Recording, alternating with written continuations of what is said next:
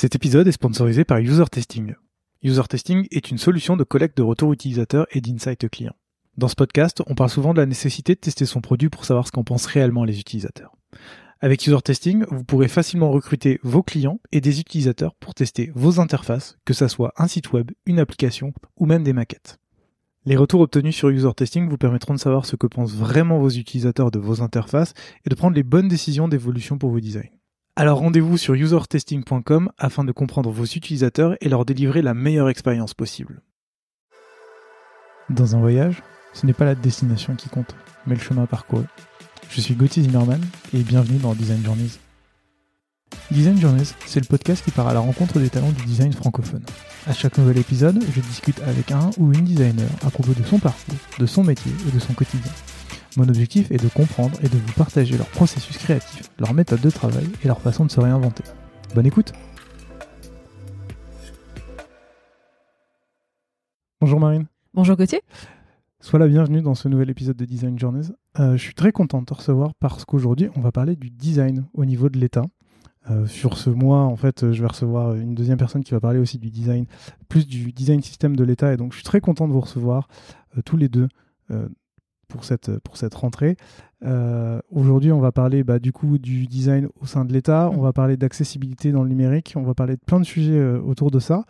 Mais avant de rentrer dans le vif du sujet, est-ce que tu veux bien te présenter, s'il te plaît? Oui, bonjour. Euh, donc je m'appelle Marine Boudot.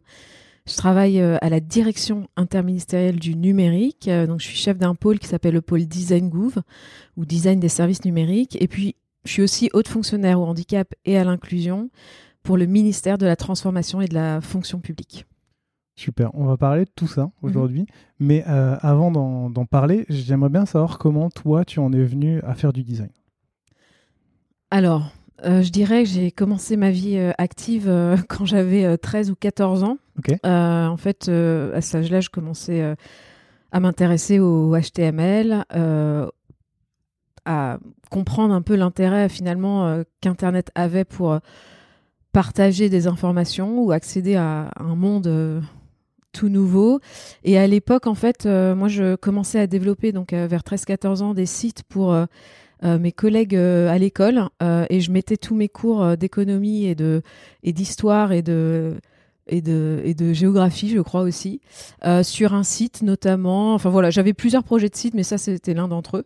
Et c'est vrai que je, voilà, je me suis rendu compte que très rapidement Internet c'était plutôt sympa pour partager des choses et aider, euh, aider les autres.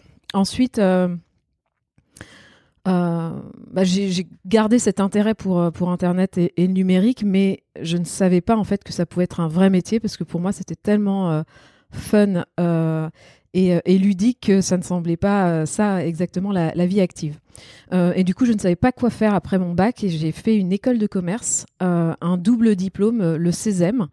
Euh, qui m'a permis de passer donc deux ans à Reims, en France, et puis deux ans à, non, à Boston, j'allais dire New York, mais à, Boston euh, aux États-Unis. Euh, et donc voilà, j'ai en, 2005 j'ai passé mon, diplôme, obtenu mon diplôme. Et puis, je voulais continuer ensuite. je ne savais pas toujours quoi faire, toujours pas quoi faire exactement. Et j'ai passé les concours pour à la fois Sciences Po et puis aussi pour l'ENSAD, l'École nationale des arts décoratifs. Donc, on peut dire que voilà, les, deux choses étaient, euh, les deux directions étaient un peu différentes, mais je pense que j'avais déjà un intérêt pour à la fois les enjeux euh, euh, des, citoyens, en fait, enfin les enjeux qui nous entourent toutes et tous, et puis les enjeux de simplicité, de beauté, de euh, voilà, j'allais dire d'accessibilité, mais à l'époque euh, non, c'était pas un, sujet, mais en mm. tout cas de voilà de, de, de, de solutions, en tout cas pour pour les, les, notre environnement. Euh, et en fait, j'ai été recalée des deux, donc je n'ai fait ni Sciences Po ni l'ENSAD, et je les remercie finalement de m'avoir laissé un peu tomber. Et donc, euh, moi, j'étais aux États-Unis à l'époque et j'avais terminé donc mes, études. Et euh, j'avais un, visa qui était un visa d'étudiant. Et donc, j'avais 30 jours pour euh, trouver un, si je voulais rester aux États-Unis, trouver un job. J'ai publié une sorte de CV slash lettre de motivation ouverte au monde sur un site qui s'appelle Craigslist. Et en moins d'un mois, donc j'ai trouvé un job à New York et c'est ce que j'ai fait après mon école de commerce. Je me suis installée à New York et j'ai commencé. En fait, je suis rentrée directement dans la vie active et dans une start-up qui faisait du numérique je me rends compte à quel point Craigslist, ça marche vraiment très bien, vu ce que tu racontes. Et là, on était en, 2005, hein, donc c'était euh, vraiment il y, a, voilà, il y a un petit bout de temps. Et euh, évidemment, oui, c'est. Et, en fait, ce qui est assez drôle, c'est que la personne qui m'a recruté est aujourd'hui toujours euh, une personne que je connais, c'est une amie proche. donc c'est assez drôle et voilà. Ça marche. Tu commences du coup chez Scanby, c'est ça? C'est ça. La vie active. Mais tu commences en tant que product manager? En fait, alors j'ai commencé en fait j'avoue, mon CV, il est peut-être un peu simplifié, mais au départ, j'ai commencé pour euh, à travailler avec une amie, enfin une personne qui est maintenant une amie, euh, mais qui s'appelle Sandira Calviac et qui avait une, une boîte qui s'appelait Mobile Catalyst. Et en fait, on avait deux clients au tout départ. L'un, c'était Scanby et euh, l'autre, c'était Ice Cube New York. je vais chercher loin dans ma mémoire pour chercher ces informations. Et en fait, très rapidement, au bout de six mois travailler avec Scanby, en fait, ils nous ont tous les deux, toutes les deux recrutés euh, pour euh, moi travailler sur la partie produit, ce que je faisais déjà un peu en tant que euh, entre guillemets presta, et puis s'en dira plus sur la partie marketing. Ok, et tu restes là-bas pendant un an. Si, je me souviens bien, en cherchant, j'ai vu que c'était une plateforme pour essayer d'enrichir l'expérience client grâce à des QR codes. Ouais, en fait, à l'époque, euh, les, on était à l'époque 2005 des premiers smartphones, en tout cas aux États-Unis, c'était des Nokia. Euh, je me souviens plus de leur, de leur intitulé, de leur numéro, mais c'était les premiers smartphones munis d'une euh, d'une caméra et, et, dont la caméra était assez qualitative qu'on pouvait en effet scanner un, code. Et donc là, ScanBy permettait enfin donner un, un, applicatif à des entreprises B2B par exemple pour qu'elle puisse produire un QR code et euh, donner, euh, enfin envoyer les usagers vers. Euh, à l'époque, c'était des sites mobiles, les, le WAP. Le WAP. Le WAP, ouais, c'était ça. Donc voilà, on, y, on pouvait imaginer sur Times Square un grand QR code, les gens le scannent, enfin les la petite cible de personnes qui avaient un smartphone qui pouvait, avec muni d'une caméra, pouvait le scanner et accéder à des informations, euh, par exemple des films, des trailers, ce genre de choses. Et l'autre objet de ScanBuy, c'était aussi euh, un comparateur de prix. Donc en fait, quand on était dans un, il y avait, on avait conçu une application on l'utilisait quand on était dans un supermarché, par exemple. On scannait un barcode de, de produits, hein, comme on les voit aujourd'hui. Donc ça, c'est les barcodes 1D on le scanne et on pouvait obtenir un comparatif de prix sur Internet. Donc, par exemple, je suis dans. Voilà, un peu. Euh, à l'époque, voilà, l'internet que finalement on renie aujourd'hui, mais à l'époque c'était voilà à fond la société de consommation et comment est-ce que je peux obtenir des prix moins chers en ligne. Donc je suis dans une librairie, j'ai honte, c'est horrible de dire ça aujourd'hui, je suis dans une librairie, est-ce que je peux l'obtenir moins cher sur un site de e-commerce en ligne? C'était un peu ça l'objectif. après, c'était en 2006, 2005-2006. C'est 2005-2006. C'est notre. On était encore euh, enfant et très euh, adolescent euh, face, face aux enjeux numériques. C'est clair. Qu'est-ce qui fait que tu restes que, que un an dans cette boîte? Alors, bonne question à l'été 2006, euh, un nouveau euh, CEO, euh, Jonathan Buckley, rentre dans la boîte et en fait se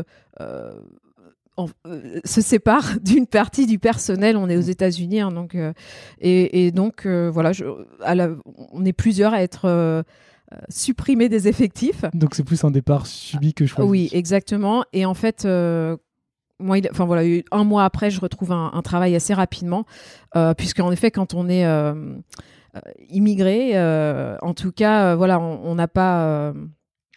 enfin voilà, il, faut il faut s'assurer que les visas sont dans la continuité. On peut pas se permettre trop longtemps d'être sans emploi. Et donc du coup, tu rejoins la Gardère, c'est ça? Je rejoins une, une, une, sorte, une structure au sein de la Gardère, en effet, qui s'appelle Selfish Media. Euh, qui a un, nom assez sympa. Et euh, en tant que euh, en fait, spécialiste des opérations mobiles. Qu'est-ce que faisait Selfish Media? Plusieurs activités. Une des activités, c'était de créer des, des produits qu'on utilise à travers des, des short, ce qu'on appelle des shortcodes. Donc, exemple, et peut je ne sais pas si aujourd'hui ça existe toujours ce genre de, produit, mais à l'époque c'était euh, si vous envoyez le mot expert au 73 000, euh, un expert euh, astrologue vous répondra et vous dira tout, ou alors si vous envoyez Amour au 43 000, euh, vous rencontrerez euh, l'âme sœur. Et alors, bon, c'est assez intéressant comme produit. Moi, c'était des produits que je connaissais pas du tout. Et en fait, je suis devenue en fait euh, la, personne au sein de, de, la boîte qui était en fait qui assurait la, les bonnes relations avec les opérateurs téléphoniques parce qu'en fait, je ne sais pas comment ça fonctionne en France, mais en tout cas aux États-Unis, chaque shortcode devait être il y a tout un processus de validation qui prenait parfois quelques semaines, quelques mois avec les opérateurs pour qu'ils valident le contenu des échanges qu'il y avait. Et en plus de ça, on avait des vrais euh, des guidelines très très stricts. Euh, et euh, donc notamment si des, usagers avaient des faisait des choses inappropriées, on devait euh, voilà les sortir du service. Il y avait tout un tas de guidelines et si on ne, si ces usagers ne respectaient pas les guidelines, potentiellement l'opérateur pouvait euh, fermer le service. Et là, pour nous, c'était euh, ah beaucoup d'argent en jeu en fait. Donc c'était c'était hyper intéressant. Ça, ça, me rajeunit vraiment pas tout ça. Quand, quand j'ai préparé l'émission, je me suis vraiment demandé si c'était euh, bon, en tout cas, en France, tu avais ça à la télé, tu avais ces mm. pubs-là et tu avais ça aussi à l'arrière des magazines. Tu mm. pouvais euh, avoir des sonneries aussi, des, des, images et tout ça. Et euh, Selfish Media produisait aussi des contenus, en effet, soit des visuels à télécharger sur son téléphone, des backgrounds, ce genre de trucs, aussi des sonneries. Et aussi, Selfish, c'était à l'époque, avait produit une sorte de pré-Facebook, c'est-à-dire un, un, site de, de un réseau social. et en fait, finalement, je pense, je suis certaine que si euh, Selfish avait un peu pivoté, en fait, aurait vraiment pu euh, trouver euh, une, grosse audience derrière, parce qu'en fait, nous en interne, on utilisait beaucoup ce, réseau social entre guillemets. Ok, hyper intéressant. Et du coup, tu t'occupes de cette relation avec les, les, opérateurs. Les opérateurs merci. Et est-ce que tu travailles sur, sur d'autres choses? Parce que avant, tu travaillais plus sur une partie, on va dire, product management. Là, c'est plus du relationnel. Je sais qu'ensuite on va en parler, mais tu rebascules dans le product management. Ouais. Est-ce que alors, pour être complètement honnête, en fait, au tout départ, quand j'avais candidaté pour euh, bosser chez Selfish, je devais être positionnée sur un, job de chef de produit. Et en fait, euh, bon, voilà. Bon, en fait, je, euh, à ma déception, je, voilà, je pense qu'ils ont décidé que finalement, j'allais être sur un autre périmètre. Et en fait, si j'étais pas contente, euh, je, savais où était la porte. Mm. Euh, donc j'ai euh, voilà, j'ai décidé de rester et en fait j'ai appris vraiment beaucoup de choses. L'équipe était super sympa, mais en effet ensuite voilà j'ai souhaité en fait, c'était hyper intéressant, mais je, ça me manquait en fait cette partie pilotage produit que j'avais beaucoup apprécié lors de mon poste précédent. Mais du coup, tu en retiens quoi? Parce que tu dis que tu retiens, as appris plein de choses. Ah bah, d'un point de vue en fait, euh, je travaillais beaucoup avec les équipes juridiques sur les enjeux euh, voilà, autour des, règles euh, à faire, à ne pas faire, les publicités aussi, puisque mm. aussi toutes nos publicités devaient suivre tout un tas de guidelines, mm. sur aussi la manière dont fonctionnaient les, les shortcodes. et puis, c'était quand même aussi euh, une boîte, euh, une entreprise qui était plus, plus grosse en taille, euh, qui appartenait à, un média beaucoup plus large aussi. donc, au contact voilà, des différentes équipes, des différents produits, voilà, l'ampleur et l'impact de cette entreprise était bien plus important. Donc, et puis ça m'a permis aussi justement de ne plus être dans le produit, de me dire, bah, en fait, là, les chefs de produit, je veux faire ce qu'ils veulent faire. Donc ça m'a confirmé sur le fait que le produit m'intéressait. Hyper intéressant. Euh, du coup, après, tu rejoins euh, NBC Universal Media, qui euh, regroupe bah, tous les channels NBC qui sont surtout aux US, mm. Universal qu'on connaît, Universal Studios, DreamWorks, et il y en a plein d'autres, mais j'ai passé. Du coup, la première question que j'ai envie de te poser, c'est est-ce qu'à ce, moment-là, il y a une véritable volonté pour toi de rester un peu dans l'univers des médias? Mm. non, en fait, ça s'est fait assez naturellement et c'est finalement, oui, enfin, j'ai développé une compétence euh, autour des médias, euh, mais euh, à ce moment-là, en tout cas, je ne sais pas du tout ce que je me dis. mais je suis hyper contente maintenant, avec le recul, d'avoir justement pu voir en fait la transition numérique côté médias. Pourquoi ça? parce que je pense que, enfin, je, moi, je peux faire vraiment beaucoup de parallèles avec aujourd'hui ma fonction au sein de l'État. C'est-à-dire que à cette époque-là, donc on est euh, fin, euh, enfin avant, autour des années 2007-2010 peut-être. Corrige-moi si. C'est ça, 2008-2010. voilà, moi j'ai pas mon CV en tête, mais euh, en fait on est à une période hyper intéressante où en fait jusqu'à présent ce sont donc au sein de ces organismes médias les éditeurs, les créateurs de contenu en fait qui pilotent entre guillemets le numérique, qui prennent les décisions, qui sont décisionnaires du, numérique qui est produit. Et donc il y a un shift, un, changement, un mouvement qui, qui, se produit petit à petit où ils doivent euh, accepter en fait qu'ils euh, n'ont pas les compétences pour faire du numérique et doivent s'appuyer sur des équipes numériques, euh, des designers, des, des, directeurs produits, etc., etc. Et, et, donc il y a un vrai voilà changement de comportement, une, gestion du voilà de, qui, doit qui doit être actée et aussi d'un point de vue organisationnel au sein de ces au sein de ces structures, hein, voilà de prendre acte qu'il faut recruter euh, et, des grosses équipes euh, numériques et euh, changer la gouvernance finalement de, ces produits, services numériques.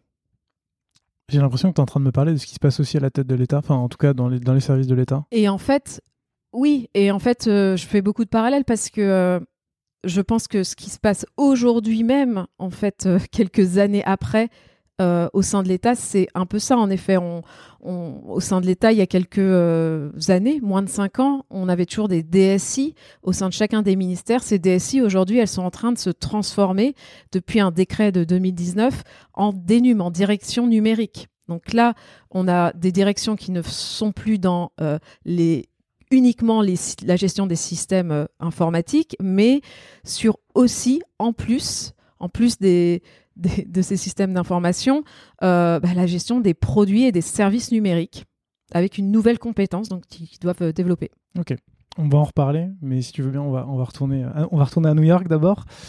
Euh, tu, tu, tu, commences chez NBC Universal en tant que product manager. Mm. J'avais deux questions mm. pour toi. C'est du coup pour quelle compagnie tu travailles au sein de l'entreprise à ce moment-là? Parce qu'en fait, il y a mm. tellement de. Alors, j'étais au sein de l'organisation, enfin de, de la sous-boîte qui s'appelait NBC Local Media. Donc, c'était toutes les.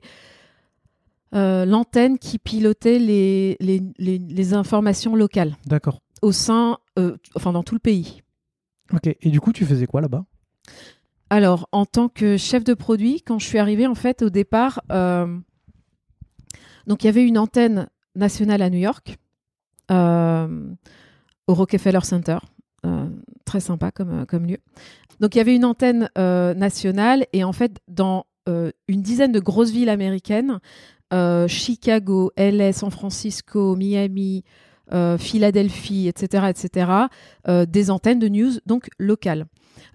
À l'époque où j'arrive, on est vraiment avant une, une, transformation qui, qui, qui, va se passer avec moi et les personnes qui seront recrutées. C'est-à-dire que quand on est arrivé, en fait, chacune des branches antennes locales a son site internet, enfin, ses outils à eux. Et donc, déjà d'un terme de branding euh, et de ton, etc., enfin, on a entre Chicago, Miami, euh, LA, il y a une disparité complète. Et il y a surtout euh, zéro mutualisation et zéro partage de commun, si je puis dire, numérique. Et en fait, donc cette équipe euh, à New York, ce qu'on va faire, c'est on va proposer euh, de euh, centraliser via un CMS déjà pour commencer bah, toute la production de contenu web et aussi de créer euh, une sorte de design system. Euh, on ne l'appelait pas comme ça à l'époque, mais en gros, on crée une structure qui pouvait se décliner euh, pour chacune des marques locales, c'est-à-dire une structure visuelle enfin vraiment un design system où en fait il suffisait juste d'interchanger par exemple le logo pour Chicago, LA, etc. Et en fait le reste et je crois qu'on leur avait aussi donné une couleur euh, un peu sur laquelle avec laquelle ils pouvaient jouer pour un peu les différencier. Mais on était vraiment voilà aux prémices des, systèmes de design. Euh, et en fait, c'était un gros travail d'accompagner cette transformation. Hein. Euh, on est sur des sites aussi qui génèrent beaucoup beaucoup de revenus. Mmh.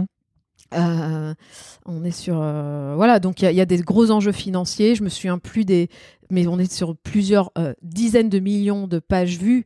voilà donc les enjeux ils sont ils sont vraiment énormes. et d'ailleurs au cours de ma de, de, ma présence chez NBC, on a fait je crois deux refontes complètes. et alors c'est marrant parce qu'à l'époque on était même si on avait un mode plutôt agile, on, on- on- voilà, on- euh, pas complètement quand même, Mhm. puisqu'on on parlait quand même de refonte.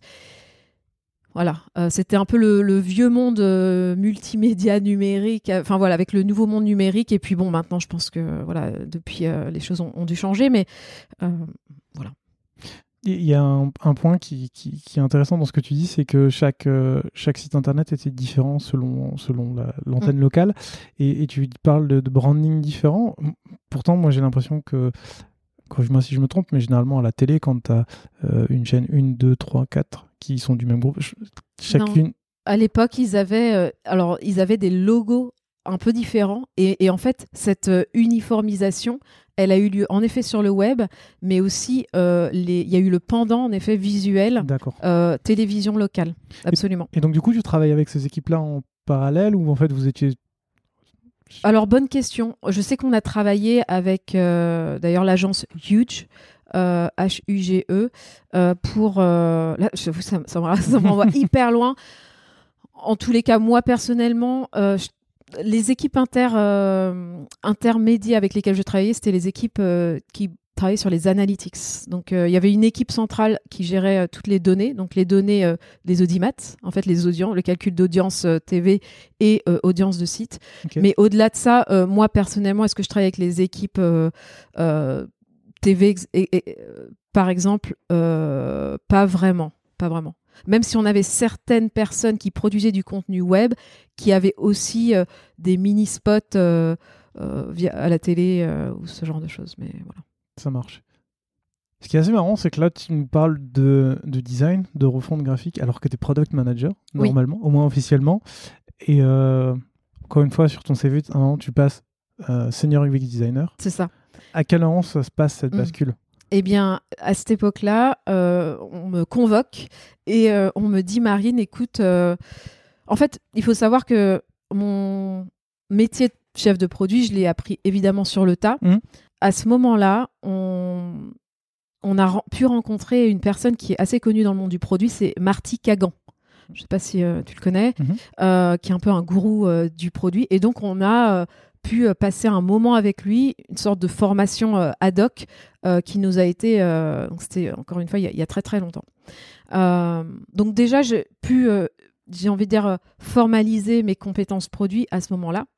Et depuis le début de ma vie en tant que responsable, chef de produit, manager produit, peu importe comment on l'appelle, j'avais toujours eu un fort intérêt côté design et quand je produisais des choses, en général, il y avait des visuels parce que j'avais bien compris que en fait, il y a personne qui a envie de euh, euh, 60 pages de specs. Et en fait, j'avais aussi vu dans mon précédent job, justement, quand j'étais chez Selfish Media, les spécifications de 60 pages. Et c'était juste pas possible. Et donc, je pense que très tôt, en fait, j'ai j'avais déjà une appétence pour le design naturel et donc j'ai euh, adopté une fonction, une, une manière de travailler qui était assez visuelle. Et donc, c'est à ce moment-là qu'on m'a proposé, on m'a convoqué pour me dire, écoute, euh, est-ce que tu voudrais pas devenir senior euh, UX designer, euh, UX designer senior?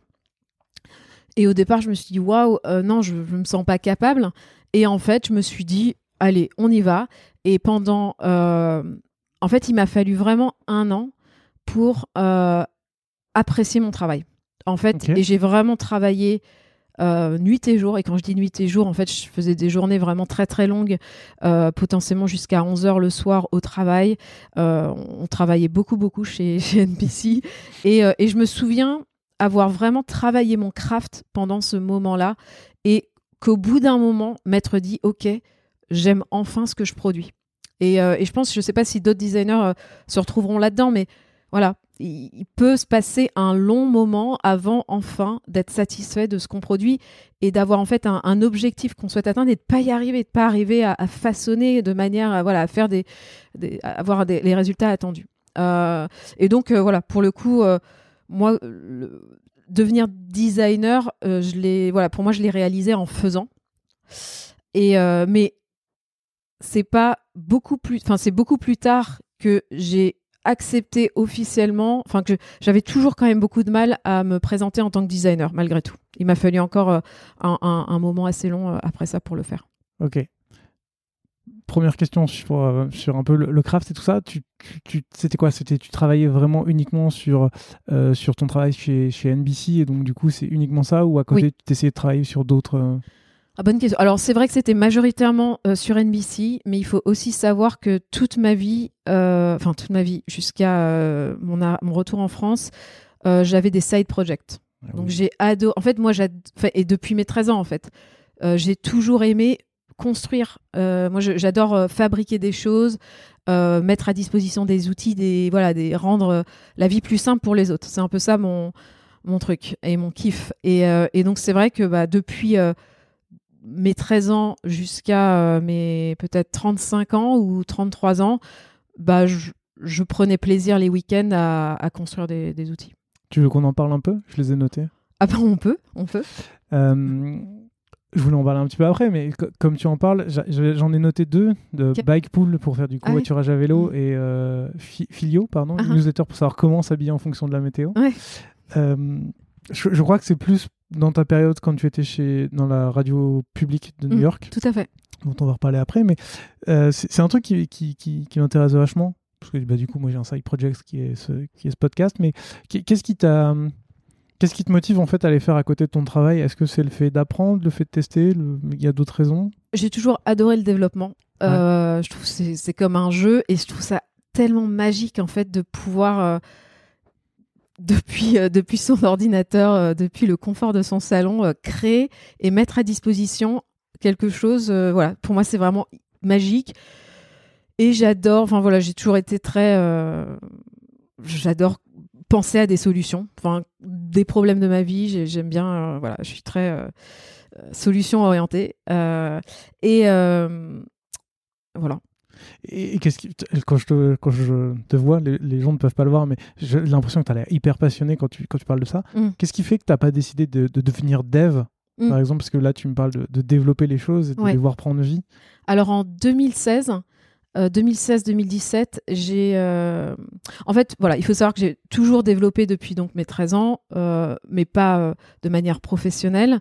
quand j'ai travaillé à New York Public Radio, j'ai davantage développé parce que je donnais souvent un coup de pouce aux équipes euh, quand on était euh, sur la dernière, euh, voilà, dernière phase de, lancement. On a aussi fait pas mal de hackathons et on, expérimentait beaucoup. Et, en fait, j'adorais pour le voilà pour le plaisir vraiment de bah, participer au développement quand je pouvais.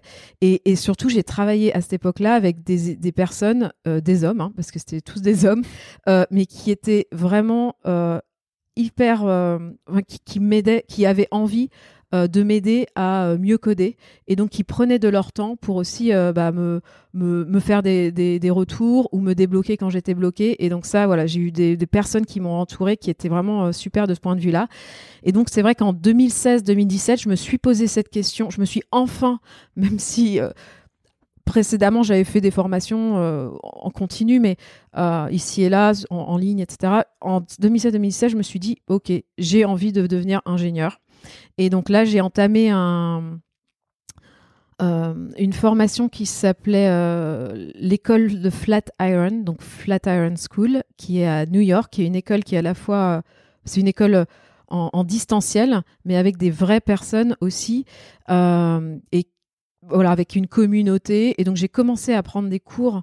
en vue de devenir ingénieur et vraiment et j'ai donc l'été d'après passer des entretiens. J'ai fait par exemple un test dans une start-up de deux jours. J'ai pris deux jours de vacances et je suis allée bosser chez eux pendant deux jours, comme si euh, c'était mon premier jour en fait. On s'est dit voilà, c'est un test.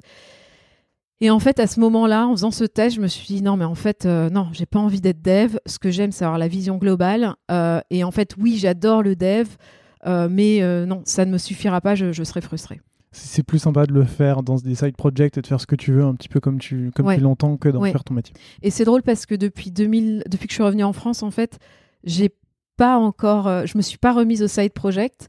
Et euh, voilà, donc je ne sais pas exactement, mais je, là je commence à avoir le l'espace pour réfléchir à ça, mais je suis pas forcément sûre que ce sera des side projects dans le numérique. Ça marche. On revient chez NBC, donc du coup tu fais, euh, tu fais du craft, tu finis par, par faire ce qui te, ce qui te plaît, enfin ou en tout cas accepter euh, ton métier. Mhm. tu, tu, restes pourtant, euh, je ne veux pas dire de bêtises, je crois que tu restes deux ans, de, trois ans chez NBC. Qu'est-ce qui te fait, qu'est-ce qui te fait partir en cours de route, enfin en cours de route, après avoir fait, après avoir passé l'étape d'après et être devenu designer? En fait, un de mes anciens collègues chez NBC devient Chief Digital Officer à New York Public Radio, donc c'est-à-dire directeur du, du numérique dans une radio euh, publique, la radio publique de New York, et me dit euh, Marine, euh, voilà, j'ai rejoint cette, cette radio. Est-ce que tu veux me rejoindre et, et être la première, bah, la directrice produit en fait? Je suis en train de monter en gros une équipe numérique. Rejoins-moi. Super. Donc pour les gens qui nous écoutent, la radio publique new-yorkaise, c'est donc la radio publique de New York qui regroupe la radio publique de New York, la radio publique du New Jersey. Euh, j'ai noté aussi la radio de musique classique euh, publique des États-Unis. Il y a euh, le Gothamist qui est des news en ligne. il y a une salle de spectacle Green Space et mhm. il y a un studio de musique. Et il y a aussi en fait au sein du de WNYC, euh, qui est, donc la radio euh, publique de New York. Il y a aussi tout un tas de podcasts qui sont produits et des podcasts qui sont énormes aux États-Unis, notamment Radiolab, peut-être certains d'entre vous connaissent, euh, The Takeaway. Alors je me souviens plus des podcasts phares, mais du coup là je, sèche, mais en fait des podcasts qui sont très très écoutés aux États-Unis. Et je crois qu'il y a aussi une branche qui crée des podcasts pour d'autres marques. Il me semble que. en tout cas, ça doit être assez récent. Ça. Ah, peut-être euh, depuis, en effet, c'est possible. En tout cas, je mettrai les liens dans, dans, la description pour les gens que ça intéresse pour, pour aller voir. Cool. Euh, du coup, toi, ton, ton rôle, c'est quoi Directrice produit, c'est ça Quand j'arrive, c'est en effet euh, directrice produit. et en gros, produit et design, en fait. Ok. Et, et du coup, directrice Donc je recrute un chef de produit pour euh, travailler avec moi. Je recrute euh, une, euh, une designer. et en fait, bah, quel produit Qu'est-ce qu'on produit comme produit à New York Public Radio? Donc en fait, déjà, il y avait pareil, on était un peu dans, dans, la même situation, où on, alors un peu moins exacerbé, mais où il y avait des vieux sites et des vieux CMS. Donc pareil, on, on rénove un peu euh, les outils numériques qui sont déployés pour les éditeurs euh, et les, créateurs de contenu. Euh, on, actualise aussi tous les outils de radio en ligne en fait et, puis aussi on déploie des applications mobiles à l'époque en fait quand j'arrive on est encore dans un, monde où beaucoup de gens écoutent la radio et le podcast voilà monte en flèche.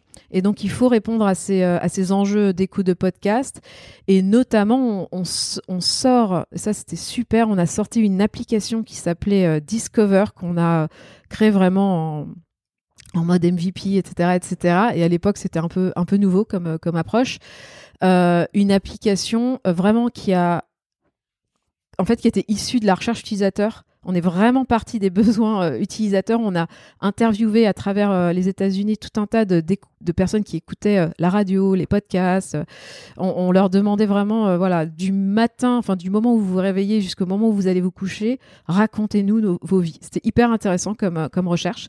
Et à partir de là, on s'est dit, il y a un truc, il faut qu'on crée un, une application en fait qui permette aux gens le matin quand ils sortent de chez eux chez eux, ils prennent le métro ou qui prennent la voiture pour aller euh, euh, dans leur bureau en Californie, euh, qui téléchargent automatiquement un tas de voilà des, mini podcasts et qui compilent quelque chose pour eux, une sorte de un package personnalisé. et voilà. Et donc on a lancé on a lancé cette application qui a bon bien fonctionné après sur des enjeux marketing un peu moins. Et je pense que malheureusement malheureusement en effet on n'a pas pu pousser davantage ça. Mais quelques années après Spotify en fait c'est exactement ce que j'allais a repris ah bon mais, mais, comment tu le sais? Mais, euh, Spotify a lancé un, comment ça s'appelle? Ça s'appelle bah, je crois que ça s'appelle Discover ou Weekly je, Daily, je sais plus en tout cas des années après et bon on en a ri euh, avec mes anciens collègues puisque c'est en fait moi je l'ai appris via d'autres collègues et on s'est dit bon euh, et parce qu'en fait oui parce que j'ai des collègues ensuite qui sont partis à travailler chez Spotify mais des années après Ok, mais ouais, quand tu m'as raconté ça, j'étais mm. là genre, hmm, Spotify le fait en ce moment. Mais, mais ouais. Plein de questions par rapport à ce que tu viens de dire. La première, c'est plus pour remettre dans le contexte la, radio publique de New York. Euh, est-ce qu'il y a des enjeux euh, marketing comme, enfin, des enjeux euh, business comme il y a chez NBC Parce que je vais pas te le cacher, il y a, deux semaines, j'étais encore à New York. Je suis parti en vacances là-bas, et donc du coup, j'en ai profité pour un peu préparer l'épisode en me baladant. Mmh. Et, et c'est vrai que la télé américaine, tu as de la pub tout le temps, tout le temps, tout le temps. Est-ce que sur la, radio, surtout la radio publique, est-ce que tu as ces enjeux-là aussi de, réfléchir à euh, pousser au maximum à la, consommation de publicité? Alors, non. La réponse est non. Euh, je dis oui, mais c'est non. Euh, et en fait, non, pas du tout. Et c'est ça. Et ça, en fait, c'est vrai que ça, c'était aussi quelque chose qui m'a énormément plu quand j'ai rejoint New York Public Radio, c'est que c'est une c'est un organisme public. Euh, et donc, euh, c'est, comme on dit aux États-Unis, mission driven. C'est-à-dire que c'est un organisme à mission d'intérêt public. Euh, son financement, c'est pas du tout le financement d'autres organismes comme NBC Universal qui vivent majoritairement sur de la pub, de la vente, mmh. du clic, etc. Là, on, a, il y a trois volets de financement sur ces organismes en général. le premier volet, c'est des fondations donc par exemple, des, voilà des gros organismes euh, qui peuvent euh, financer euh, des actions qu'on leur présente. Voilà. le deuxième volet, c'est alors de la publicité, mais dans un cadre assez réglementé. Donc par exemple, on peut faire de la publicité mais de manière assez légère pour le MoMA, le Museum of Modern Art, mais par exemple, on n'aurait jamais fait de publicité pour Coca-Cola. Donc c'est vraiment pour des organismes, euh, voilà, pour lesquels on, est content de faire de la publicité. Euh, no offense, Coca-Cola.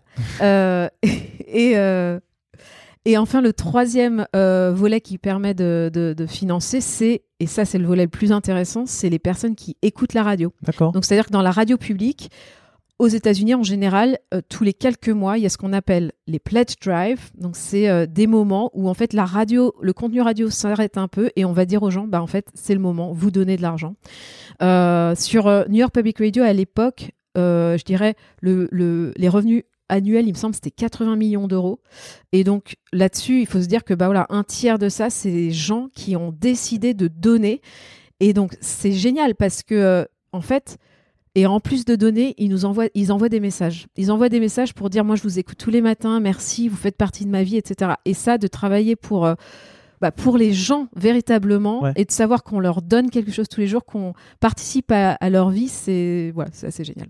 C'est, euh, ça me fait penser à, Wikipédia, tu sais, à chaque fois, chaque année, tu as. C'est ça, exactement, c'est le même fonctionnement. C'est marrant parce que ça fait beaucoup écho à, ce que disait euh, David Duhamel qui est, qui est passé dans le podcast, qui est, euh, qui est lead UX chez Radio France. Et donc du coup, il y a un peu toute cette, mm. toute cette question-là. Alors pas, pas de levée de fonds et il y a de la pub sur Radio France, mais je trouve que dans ce que tu dis depuis tout à l'heure, le fait de euh, suivre les gens au quotidien pour savoir ce qu'ils font, quand mm. est-ce qu'ils utilisent la radio, quels sont leurs problèmes. Il me l'avait déjà raconté. Mm. Le fait d'avoir des gens qui envoient des messages qui sont hyper investis, il me l'avait raconté aussi. Donc j'envoie les gens qui, mm. veulent, qui veulent écouter euh, un peu plus euh, là-dessus euh, sur son épisode, c'est dans la description.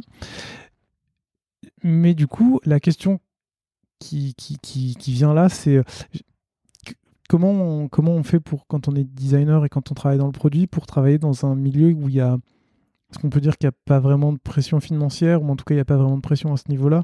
Tu parlais de mettre en place un MVP, Discover, j'ai pas l'impression que ça soit. Bah, ça ramène pas d'argent finalement, euh, ça ramène peut-être juste de la visibilité. Comment, euh, comment on travaille dans, dans, un. Et on en reviendra après aussi à cette question-là sur l'État, mais comment on, comment Enfin, quelles sont les contraintes du coup Oui, oui. Alors, non, c'est pas vrai. Il y, a, quand même des enjeux. On doit rendre compte. Mhm. Euh, une fondation qui va nous donner 10 euh, millions euh, de dollars, par exemple, et ça a été le cas notamment chez New York Public Radio, on doit lui rendre compte. tout comme quand on travaille dans le public et que on finance, que l'État, via par exemple France Relance, finance un projet, l'administration qui a utiliser, mobiliser les fonds doit rendre compte des résultats et de l'impact euh, sur le citoyen. Donc on doit évidemment rendre compte. Les chiffres euh, d'audience, on les suit aussi beaucoup. Euh, à l'époque, d'ailleurs, il y avait aussi un, voilà, il y a de vrais enjeux sur comment lire les chiffres des podcasts. C'était pas simple et je pense que les choses se sont améliorées depuis. Pas du tout. Bah, un petit peu quand même, parce qu'à l'époque, c'était encore plus flou et voilà. Et, et bon, voilà. Euh, euh, et mais donc non, non, absolument. Les, chiffres, on les, on les suit évidemment. Et en fait, quand on fait des, des, levées de fonds auprès des usagers, bah, s'il y a personne qui écoute, la levée de fonds, voilà, elle sera, elle sera vite, elle sera vite faite. donc évidemment qu'il y a des enjeux derrière de gros enjeux financiers. Et, euh, et, du coup, tu as un peu parlé de, ces projets sur lesquels tu as travaillé. Est-ce que tu peux, euh, peut-être au moyen d'un exemple, mais nous, expliquer concrètement en fait comment était, euh, comment était ton équipe, mm. comment, comment vous travaillez, comment tu choisis, je, ne sais pas par exemple, comment tu choisis un projet A plutôt qu'un projet B, mm. lequel prend le dessus, comment... Au sein de New York Public Radio? Oui. On avait en fait donc une équipe, une vraie équipe numérique interne avec euh, donc chef de produit, euh, designer, développeur front, développeur back, DevOps aussi. je réfléchis. Scrum Master et directrice aussi des opérations. voilà, donc une équipe vraiment complète et QA, ingénieur QA aussi. Donc une équipe pas forcément massive, mmh. mais euh, avec toutes les compétences nécessaires. En termes de, méthodologie, euh, on était hyper agile. Euh, c'est-à-dire qu'on suivait et on a eu euh, des phases où euh, parfois, on... enfin, il y a eu des moments où, notre Kanban c'était sur des boards en physique et puis après on revenait au numérique et en fait il y avait toujours un ah non mais c'est pratique d'avoir le numérique mais en même temps c'est plus c'est mieux le matin quand on fait le, Scrum meeting quand tout est physique. Donc il y avait toujours cet enjeu de oui mais après il faut mettre à jour le numérique parce que enfin bon. Mais on a on a vraiment adopté des méthodes hyper agiles je pense que c'est là-bas que j'ai voilà, j'ai vraiment euh, pendant voilà six ans, je crois que je suis restée là-bas un peu plus, euh, développer mes compétences euh, agiles et on a tous, on est tous montés en compétences sur, ce sujet. Euh, et en termes de comment est-ce qu'on choisissait les projets, en fait, à l'époque, on a aussi commencé à travailler avec les OKR, les Objective Key Results, qui nous permettaient de structurer nos travaux tout simplement et de, ouais, de se donner des objectifs et, et d'essayer de les atteindre. En tout cas, de trouver les les leviers pour atteindre les objectifs. Et ça, c'était des objectifs qui étaient donnés par, par la direction de la radio ou c'était pas Alors, les OKR, euh, on les utilisait surtout dans l'équipe euh, numérique et en fait, c'était les directeurs dont je faisais partie euh, qui établissaient voilà les objectifs, les gros objectifs et après au sein de chacune des équipes, on, on découlait. Enfin, ça découlait. Trop bien. Tu sais qu'en préparant cette émission, j'ai réalisé que il y a quelques temps, j'utilisais un logiciel qui me permettait de, euh, de poster des vidéos sur les réseaux sociaux avec des petites vagues euh, audio. Mmh. Et en fait, euh, ah. et en mmh. fait, c'était celui de la de... audiogramme. Exactement. Oui, alors c'est un, c'est voilà, je, vais continuer pour les personnes qui écoutent et qui doivent se dire mais de quoi parle-t-il? En fait, en effet, ce qui était génial chez New York Public Radio, c'est qu'on était vraiment dans l'expérimentation et on, en fait, on adorait notre job. Euh, et du coup, on n'hésitait pas à passer un peu plus de temps au travail pour, euh, pour produire euh, voilà, des, des, choses. L'audiogramme, c'était un produit qu'on a, qu'on a produit en effet qui permettait de rendre visuel une trace audio sur le web. et on l'a, on l'a mis à dispo en, en open source. C'est aussi là, moi, que j'ai, je pense, que mais les premiers pas, enfin, que j'ai découvert le monde de l'open source, en fait, puisqu'on produisait tout ce qu'on produisait, on le, on publiait en libre et que j'ai vu, j'ai compris en tout cas euh, l'avantage de faire tout ça, c'est-à-dire que ça permettait euh, à d'autres personnes extérieures de contribuer. C'était aussi un, un moyen euh, d'attirer des talents mmh. parce que la perspective que tout le code soit publié, public, voilà, c'était aussi hyper intéressant pour tout le monde. et je dois dire, qu'est-ce que non, voilà. ça marche toi, à ce moment-là, tu, tu designs encore? Ou tu, tu gères l'équipe Ouais, non. Là, j'aimerais dire que je fais du design. Euh, euh, je design quand je quand je design une journée. Euh, non, mais pour moi, le design, euh, c'est pas forcément euh, concevoir une interface. Le design, c'est, enfin vraiment, c'est un peu partout. C'est comment est-ce qu'on structure une réunion, comment est-ce que, donc voilà. Mais non, aujourd'hui, je ne, je n'utilise plus. à l'époque, c'était Sketch, puisque maintenant toute l'équipe utilise Figma Quoique ça peut m'arriver ici et là, si j'ai besoin d'un visuel, euh, je vais pas me gêner pour, euh, pour y aller et parce que je sais que tout le monde est occupé et euh, donc euh, voilà, et j'ai pas envie d'appeler quelqu'un à 11h du soir. Donc oui, je, je, je peux, mais en fait, non, dans ma vie de tous les jours, je suis, on n'attend pas à ce que je, je design. D'accord.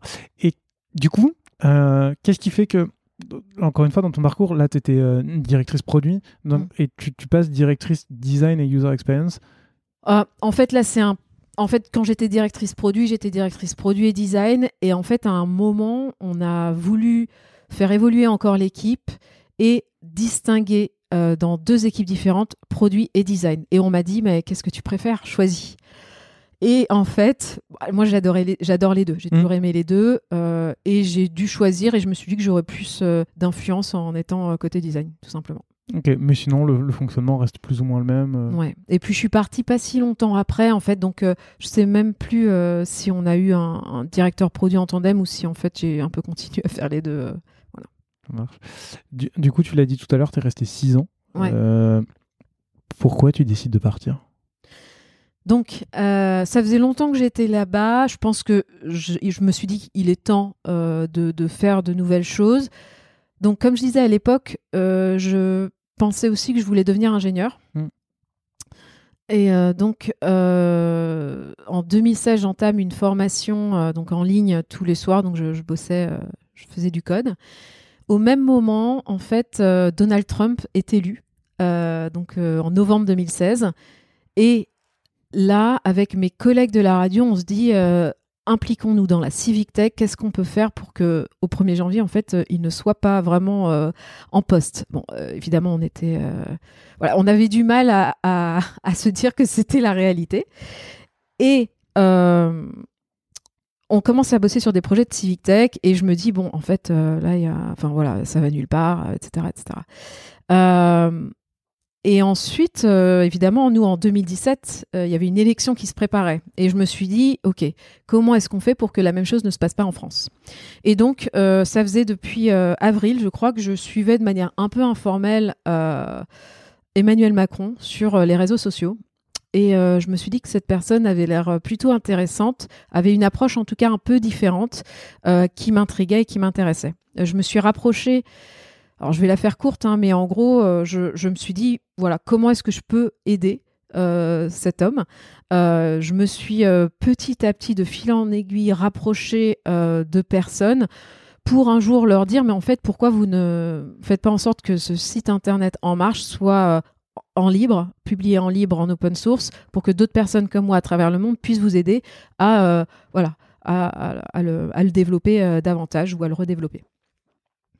Et donc là, euh, a démarré en euh, décembre 2016 une, collaboration euh, en mode volontariat hein, depuis New York entre moi et les, équipes d'En Marche. Et donc je me suis retrouvée en décembre. Je me souviens, mes parents étaient aux fêtes de fin d'année chez moi à New York. Et en fait, je passais mes journées à, développer la nouvelle page d'accueil du site d'En Marche et, à être voilà à travailler avec les équipes. Évidemment, je travaillais toujours pour New York Public Radio. Donc en fait, pendant allez six mois. euh, la journée, j'allais travailler euh, à New York Public Radio et le matin, les soirs et les week-ends, je travaillais pour En Marche de manière euh, volontaire, bénévole. Bon, jusqu'au moment où ils m'ont proposé quand même de, me rémunérer. et donc, voilà. Et en fait, euh, pour moi, je faisais ça vraiment en mode soldat. Je veux aider. euh, ils ont besoin d'aide. Je suis là. euh, tant mieux. Et en même temps, ça me permettait aussi de, monter en compétence sur mes sur mes, mes compétences dev, en fait, Ouais. de faire du dev et d'avoir des retours de dev en France sur comment je, je m'améliore. Et donc, je dois, je- j'en profite pour saluer Titouan euh, Galopin, euh, qui était le lead dev euh, en marche à l'époque et voilà, avec qui on a travaillé vraiment main dans la main pendant, euh, pendant tout ce temps. Et c'était vraiment drôle d'être vraiment à distance. J'avais l'impression d'avoir une vraie double vie.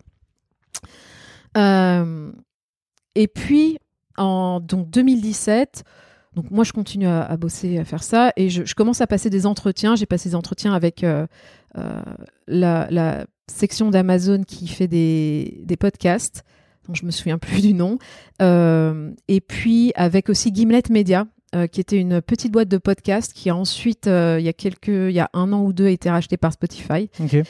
Voilà. Et donc, en fait, moi, je pensais à la base que j'allais euh, rester dans le monde du podcast et je voulais faire davantage de numérique pour les podcasts.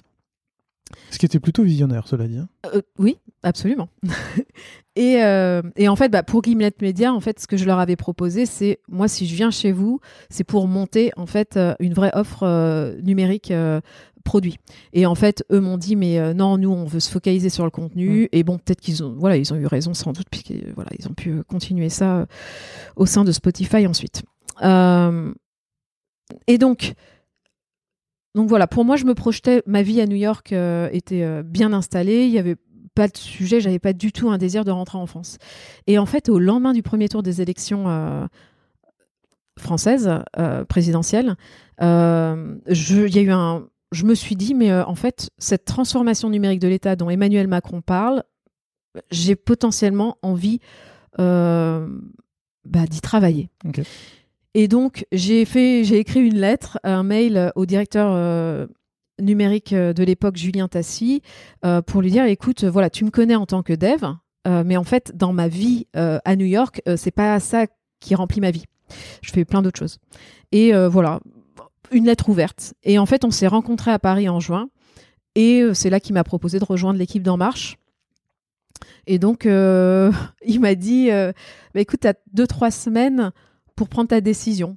Sachant que voilà, j'ai ma vie à New York, j'ai mes amis, euh, j'ai pas du tout euh, anticipé de revenir en France. Euh, et donc, et, donc je, suis toujours dans ces entretiens aussi que je passe à New York avec ces boîtes de podcast. Et au fil des trois semaines, il y a un jour où j'ai ce déclic et où je me dis, bah, en fait, pourquoi pas Je vais partir en France. Ce sera un peu des vacances parce que en France, oh, il ne doit pas se passer grand-chose euh, d'un point de vue numérique. Et euh, ce sera vraiment des vacances. Je vais y aller de six mois à deux ans et ensuite je rentre aux États-Unis et je reprends ma vie euh, voilà normale. Et en fait, donc c'est ce que je fais. Je mets mon appart à New York en sous-location puisque vraiment moi je pense revenir. En même temps, je lance mon processus en parallèle de, de naturalisation aux États-Unis parce que je voulais pouvoir rentrer mmh. aux États-Unis et j'avais atteint euh, la période, euh, la bonne, enfin, voilà, je pouvais, je pouvais le faire à l'époque. Et j'arrive en France, euh, je démarre chez En Marche donc en, en août, mais j'arrive effectivement physiquement en France en octobre. Je, voilà, je, je, débarque dans un Airbnb parce qu'évidemment trouver un appart à distance c'est pas possible. voilà, un, départ, voilà, un peu, pas mais j'adore mon expérience euh, au sein d'En Marche. En fait, on, ça fuse d'idées, ça fuse de projets, de produits. On est en mode hyper agile. On lance tout un tas de, formations euh, citoyennes. Euh, justement, ah. je, me permets de te couper. J'ai une question là-dessus parce que en fait, concrètement, ça veut dire quoi être responsable du produit d'un parti politique tu vois, Alors, bah déjà, en, je suis restée deux ans chez En Marche. Au départ, j'étais responsable produit et, euh, et, design, je crois. Et ensuite, je suis passée directrice euh, de la tech, en fait. Donc voilà, mon rôle a un peu évolué. Mais en gros, quel type de produit, en effet, on, produit dans un, dans un parti politique? Hum, Je dirais que c'était finalement assez proche d'un organisme média, d'une boîte média, puisque il y a euh, des outils que j'appellerais un peu marketing et de communication. voilà, par exemple, un des outils, c'était euh, on le dit, on le fait, c'est-à-dire suivre un peu les avancées euh, du gouvernement par rapport au programme euh, d'Emmanuel Macron. Donc ça, on peut dire que c'est un outil de communication. En deuxième, donc il y a les outils qui permettent voilà tout, ce qui est autour de la data. Donc un exemple d'outil qui concerne la donnée, c'est par exemple, on avait lancé une initiative qui permettait de collecter des avis du terrain Euh, et donc bah, là, typiquement, euh, comment est-ce qu'on analyse, on centralise ces données?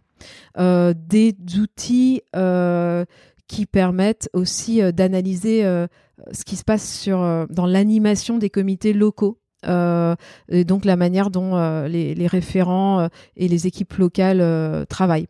en gros, voilà, combien d'adhérents, combien de combien de levées de fonds Parce que si euh, un parti politique, c'est lever des fonds. Donc là aussi, analyse de données, qu'est-ce qui marche, qu'est-ce qui marche pas, etc. etc. Euh, et on faisait pas mal de, de testing euh, de testing ABC. et enfin, dernièrement, créer, produire des outils pour justement l'animation du territoire, en fait des outils internes finalement euh, qui sont pas forcément euh, tous visibles. Euh, et donc ça, voilà, donc beaucoup de, donc il y a une partie un peu produit externe de communication, ensuite une partie outillage des équipes et puis une partie data. Et, dans ce cas de figure, c'est pareil que, tes expériences précédentes, c'est une équipe dédiée au sein de En Marche qui, travaille sur tous ces produits-là en interne. On avait une grosse équipe tech et je pense sans doute, enfin peut-être une des plus grosses, euh, en tout cas dans des partis, d'autres partis politiques, enfin par rapport à d'autres partis politiques, euh, avec des devs en interne, euh, un CTO en interne, des designers en interne et des chefs de produits en interne. Et on s'appuyait aussi sur euh, un prestataire euh, pour renforcer les équipes de dev. Et euh, j'ai un peu la même question que, que la radio publique. C'est toi, quand tu, quand tu, dois faire ça, quels, sont tes objectifs? J'imagine, en tout cas, quand tu as des outils pour l'interne, bah, c'est simplifier le travail en interne. Quand tu as des outils de communication, j'imagine que c'est que le, plus grand nombre puisse y avoir accès. Mm. Est-ce que est-ce que c'est bien ça? Est-ce que comment comment comment ça s'organise? Alors pour chez En Marche, par exemple, sur euh, quand on crée des outils, c'était pour euh, rendre les, faciliter finalement le travail des équipes, optimiser. Euh, ensuite, pour ce qui est des outils de, des services de communication, enfin des sites de communication, c'est informer, en effet, rendre transparent. en l'occurrence, l'action ici d'Emmanuel Macron, mais on a aussi notamment publié des outils au sein d'En Marche euh, qui permettait de rendre compte des, euh, des actions en tout cas de, de, des actions concrètes et des résultats concrets à l'échelle territoriale, euh, par exemple. Ok. Tu restes deux ans chez En Marche? Oui. avant de, bah, de, rejoindre la direction interministérielle du numérique, dont on va parler, pour devenir chef du pôle design des services numériques. Comment ça, comment ça se passe là? Je connais pas trop ce milieu du coup des fonctionnaires, de l'État, etc. Est-ce que là, c'est euh, toi qui, je sais pas, qui postule Est-ce qu'on mm. est-ce qu'on vient de chercher pour ce poste-là? Parce que j'imagine que c'est pas, c'est un gros poste qui est assez important pour euh, l'organisation du numérique. Mm. Comment ça, comment ça se passe? En fait, à l'époque, euh, donc j'étais donc je En Marche en effet depuis un an et demi, deux ans. et j'étais vraiment contente. En fait, toute ma vie, j'avais travaillé dans des organismes où le numérique était en soutien euh, d'autres choses. Donc, dans le média, le numérique est là pour soutenir une stratégie de contenu. Voilà. Sans, sans, le, sans le contenu, euh, dans une boîte média, bon, c'est un peu compliqué euh, juste avec du numérique. C'est vrai. Pareil pour un parti politique. le, le, numérique est là pour, en effet, faciliter, simplifier le travail rendre visible, communiquer, etc., etc. Mais euh, si on enlève le contenu politique, euh, voilà, il manque, euh, il manque deux trois choses. et en fait, je rêvais de travailler au sein d'une organisation où le numérique était vraiment au, cœur de l'action.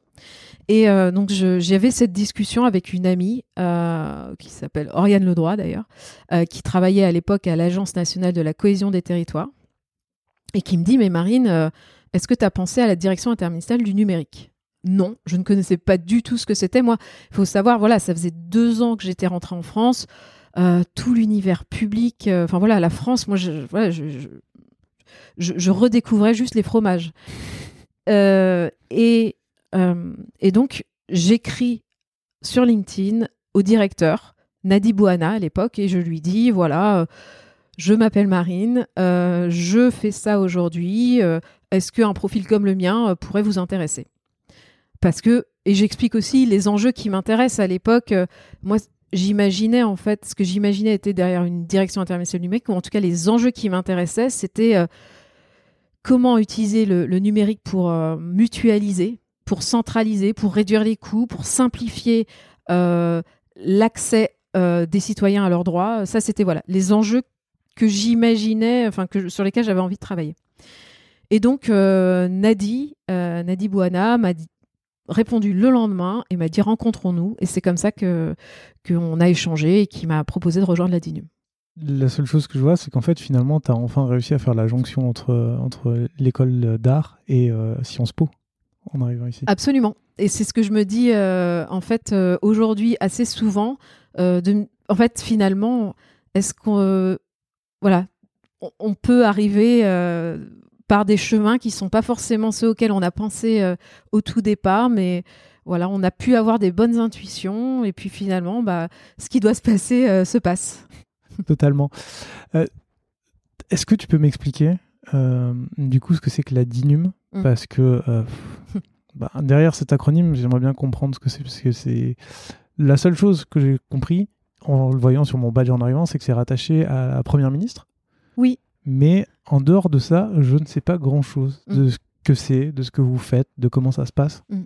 Et j'aimerais bien le comprendre. D'accord. Alors je vais essayer d'expliquer de, ça. La direction interministérielle du numérique, donc euh, communément appelée la DINUM, D-I-N-U-M, euh, c'est une administration centrale, en effet qui dépend des services de la première ministre euh, et qui est aussi sous le ministère de la Transformation et de la Fonction publique, et donc le ministre Stanislas Guérini.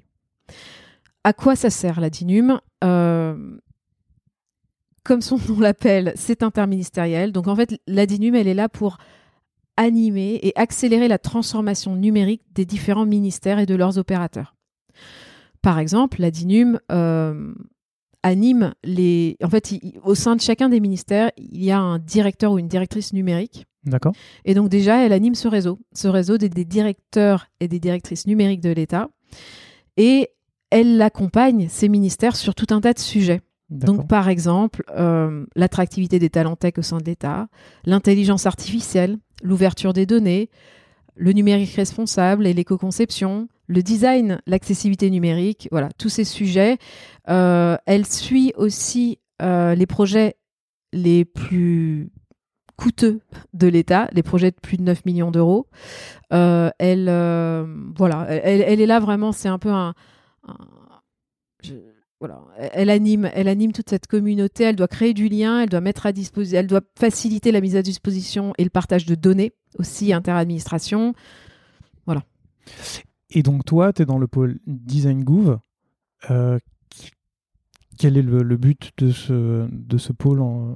au sein de la Alors, quand je suis arrivée, le pôle ne s'appelait pas comme ça. Et en fait, euh, voilà, je l'ai renommé, euh, enfin, j'ai demandé l'autorisation de le renommer en design des services numériques. Parce que je voulais absolument qu'on mette le, mot design sur nos missions. les missions de, mon équipe, enfin de, l'équipe dont on m'a donné la responsabilité en, arrivant, c'était comment est-ce qu'on fait pour rendre euh, les démarches administratives plus simples et donc travailler avec les ministères pour simplifier tout ça.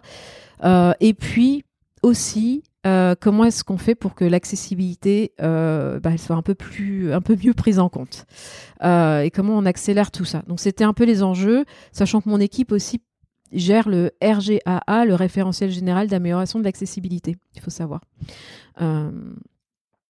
Voilà. Ok. Et tu parles de ton équipe, avant qu'on aille plus loin sur vos missions. Mm. Ton équipe, c'est combien de personnes? C'est mm. quel type de profil? Ouais. Euh, et, voilà. Alors, mon équipe aujourd'hui, c'est euh, une dizaine de personnes en interne, un mix euh, de, fonctionnaires, de personnes en, contrat CDD. Moi, il faut savoir que je suis en, en CDD de trois ans qui vient de se renouveler. Ensuite, en termes de compétences, ça va de l'accessibilité numérique, mais différents enjeux de l'accessibilité. On a euh, une personne qui est par exemple juriste, on a euh, des experts accessibilité qui connaissent vraiment, qui connaissent vraiment bien la, réglementation, tout l'histoire euh, de l'accessibilité en France. Et puis on a aussi des développeurs accessibilité et des développeuses. on a un design manager, des designers. On a aussi des chargés de mission un peu plus généralistes qui traitent euh, voilà, de, sujets, euh, d'autres sujets. On a un pilote pour l'Observatoire de la qualité des démarches en ligne qui est euh, cet outil qu'on utilise pour tracer la qualité des, services numériques de l'État.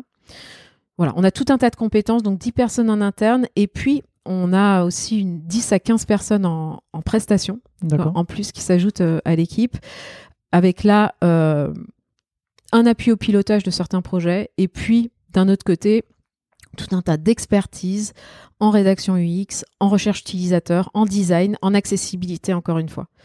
Et euh, donc ça, c'est des experts euh, bah, qu'on va utiliser pour euh, accompagner les administrations dans l'amélioration de la qualité de leurs leur services numériques. Ça marche. L'accessibilité, on en reparlera à la fin. D'accord. Mais euh, tout ce qui est euh, accompagnement justement de, Mm. de toutes les administrations, j'aimerais bien euh, comprendre. J'ai un- en, préparant cet épisode, je, je te cache pas qu'à un moment, je me suis senti un peu perdu. Ah. Dans le sens, euh, je n'arrive pas à savoir si vous faites, si Mm. vous allez dans des administrations et que vous, faites le design pour eux, Ouais. si vous donnez des conseils pour eux, si vous les aidez Mm. ou pas. C'est- Mm. c'est un peu ma question principale. C'est euh, concrètement, en fait, du coup, comment ça se passe?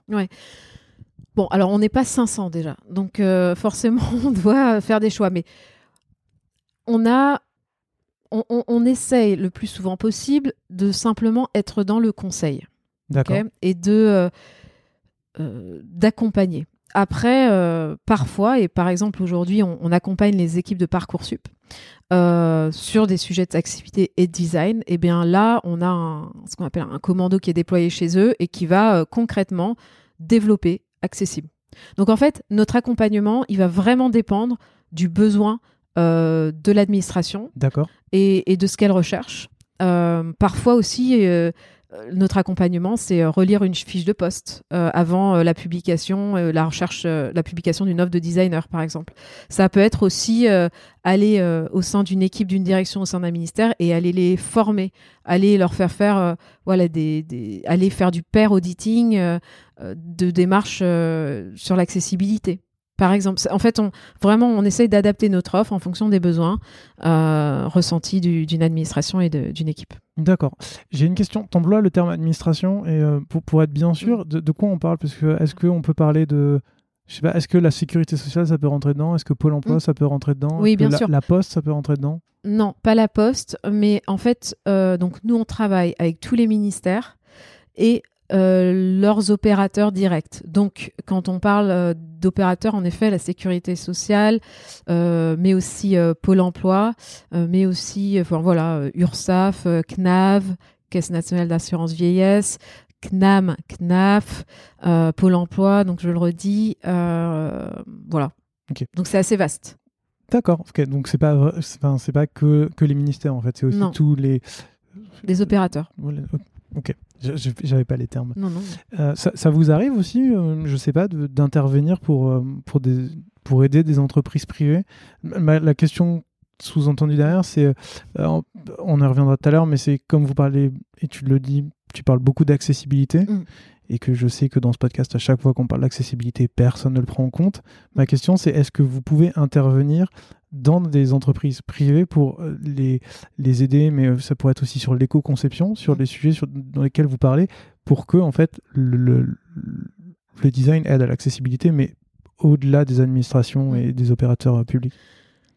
Alors, je dirais, euh, si on commence à faire ça, ça va coûter cher. Mais euh, non, alors non, on n'a pas vocation à aller euh, à, à se déployer au sein des entreprises privées. Voilà, elles doivent elles-mêmes financer la formation de leurs équipes et euh, la mise en accessibilité de leurs services et, euh, et la simplification de leurs services.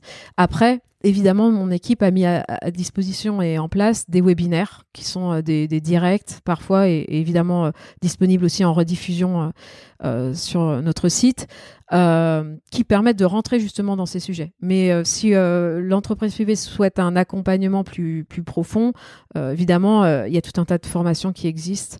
Et j'en profite, je profite de ce podcast pour aussi voilà, faire un, un petite parenthèse pour parler de la directive européenne euh, de 2019 euh, sur l'accessibilité des produits et services qui est en cours de transposition et qui va à partir de 2025, imposer de nouvelles obligations aux organismes privés en termes de besoins euh, de mise en accessibilité. Donc, je, conseille vraiment vivement euh, à toutes les entreprises et surtout les entreprises dont le chiffre d'affaires est supérieur à 2 millions d'euros et euh, qui ont plus de 10 employés, voilà, de, se- monter en compétences rapidement sur le sujet. Ça marche. Et j'imagine que comme c'est en cours de transposition, on ne sait pas encore vraiment quels sont les, éléments précis. C'est ça. Et on, mais on le saura euh, très très prochainement, euh, sans doute euh, début 2023. Ok, ça marche. Tout à l'heure, tu, tu parlais un peu du, du suivi de, de, de toutes les administrations. Quand, euh, quand j'ai préparé l'émission, j'ai vu qu'il y avait euh, quelque chose qui s'appelle les 250 démarches phares de, de l'État dans le numérique, Mm. où on peut suivre en fait l'avancée de, de chaque site ou de chaque... euh, euh, oui, de chaque site de- des ministères pour savoir où ils en sont selon un certain nombre de critères Mm. que je n'ai plus en tête. Mm. Euh, vous, là encore, vous faites quoi? Vous, vous, intervenez en termes de conseils? Comment vous, vous calculez aussi ces, ces indicateurs pour savoir si les ministères sont en avance, en retard, si tout se passe bien? Alors en, fait, c'est en 2019, on a en effet lancé ce qu'on appelle l'Observatoire de la qualité des démarches en ligne, euh, qui est public. Hein, euh, vous pouvez aller sur observatoire.numérique.gouv.fr, qui recense à peu près 250 démarches administratives. Euh, dont un, on, a la volonté, en tout cas le gouvernement a la volonté de les rendre réalisables en ligne. Et aussi, on veut s'assurer, parce que c'est bien de, de, permettre aux personnes, aux citoyens de faire des choses en ligne, mais euh, si ces choses-là sont inutilisables, inaccessibles, bah, c'est un peu dommage. Donc l'objectif, euh, c'est vraiment de s'assurer que la satisfaction usagée citoyenne, elle est euh, maximale, que évidemment ces démarches soient conformes au RG2A, que euh, la performance euh, de ces euh, démarches soit aussi au rendez-vous parce qu'on n'est pas au même niveau de connexion partout dans toute la France ou avec tous nos tous nos outils, que évidemment ce soit ces démarches soient accessibles sur mobile, etc., etc. Donc il y a en effet tout un tas de critères qu'on regarde tous les trois mois. Donc tous les trois mois on fait une actualisation de, de cette qualité de ces démarches et ça nous permet en fait de suivre de manière très rapprochée les travaux des ministères et surtout d'identifier quand il y a des, enjeux de monter en compétences, de les accompagner. En fait, tous ces travaux d'accompagnement, le point de départ, c'est ce dispositif de suivi. D'accord. Et, là, tu dis que tous les trois mois, vous remettez à jour. Mm. Ça, se passe comment? C'est quelqu'un de ton équipe qui va passer sur le site et qui va s'assurer euh, que ça se passe bien? Est-ce que c'est un retour des, usagers? Non, alors c'est pour euh, tout ce qui est satisfaction utilisateur, c'est des retours en direct, en continu des usagers. D'ailleurs, si vous avez réalisé votre euh, déclaration de revenus en, 2022, vous avez peut-être vu à la fin un bouton euh, où il y avait écrit Je donne mon avis. Donc vous avez peut-être donné votre avis et cet avis, il aura été euh, recensé par nous. Et si vous avez aussi ajouté un commentaire, eh bien nous on, a une interface qu'on qui, existe et euh, à laquelle les ministères et les directions, les équipes produits ont accès. Et donc elles doivent, et elles, peuvent et elles doivent euh, régulièrement euh, regarder les retours utilisateurs pour améliorer en continu les services. Ok. As parlé de... Et, oui, alors ça, pardon, je parlais de sur la satisfaction utilisateur. Pour les autres critères, c'est soit nous qui vérifions, soit euh, les ministères qui nous disent ah, on a changé ça, on a amélioré ça, du coup on va vérifier, etc. etc. Mais là, on est en train justement pour, euh, en vue de, à partir de 2023, l'observatoire tel qu'il est aujourd'hui va sans doute un peu évoluer. Euh, et donc ça, rendez-vous au début 2023 pour, pour retrouver une nouvelle, une nouvelle version de l'observatoire. Et donc on a tenu un événement ce lundi, lundi 5 décembre. Euh, avec euh, les ministères, euh, les opérateurs de l'État, cinq personnes, cinq citoyens tirés au sort, des associations, le CNCPH, le Conseil national consultatif des personnes handicapées, des organismes qui travaillent sur la médiation numérique. Donc on les a tous rassemblés autour d'un événement pour ensemble se demander comment est-ce qu'on fait pour mieux piloter le numérique de l'État et simplifier les démarches administratives?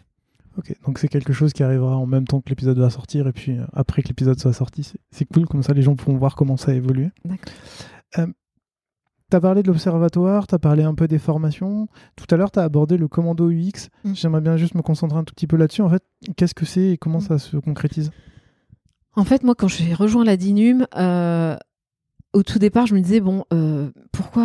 Enfin, c'est quand même pas compliqué. Il suffit juste de mettre les bonnes compétences en mode agile et bim bam boum, on, améliore le service. Et donc c'était un peu ça, moi, avant même de poser un pied ici, je commençais à réfléchir à des idées. Donc ça, c'était une des, une des idées que j'avais à, l'époque.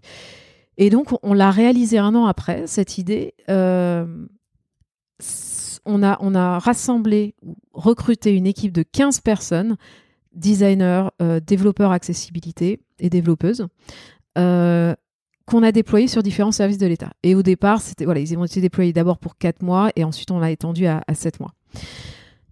Et donc voilà, l'idée c'était vraiment tout simple. On déploie des personnes qui sont experts sur ces sujets-là et euh, forcément à la fin, euh, la démarche ou le service il est euh, amélioré. Alors après, on n'est pas sur euh, des technologies forcément euh, faciles à, manier. On n'est pas sur euh, des services qui sont capables de mettre en prod toutes les 5 heures ou, tous les jours au moins. On est sur des services qui sont très très volumétriques, où s'il y a le moindre bug, ça peut impacter l'utilisateur de manière très catastrophique. et donc, ces commandos, ils continuent aujourd'hui. Euh, après, moi, j'aime moins, enfin, ce terme commando, finalement, c'est un terme un peu guerrier. Donc, c'est vrai que petit à petit, on essaye de s'en défaire.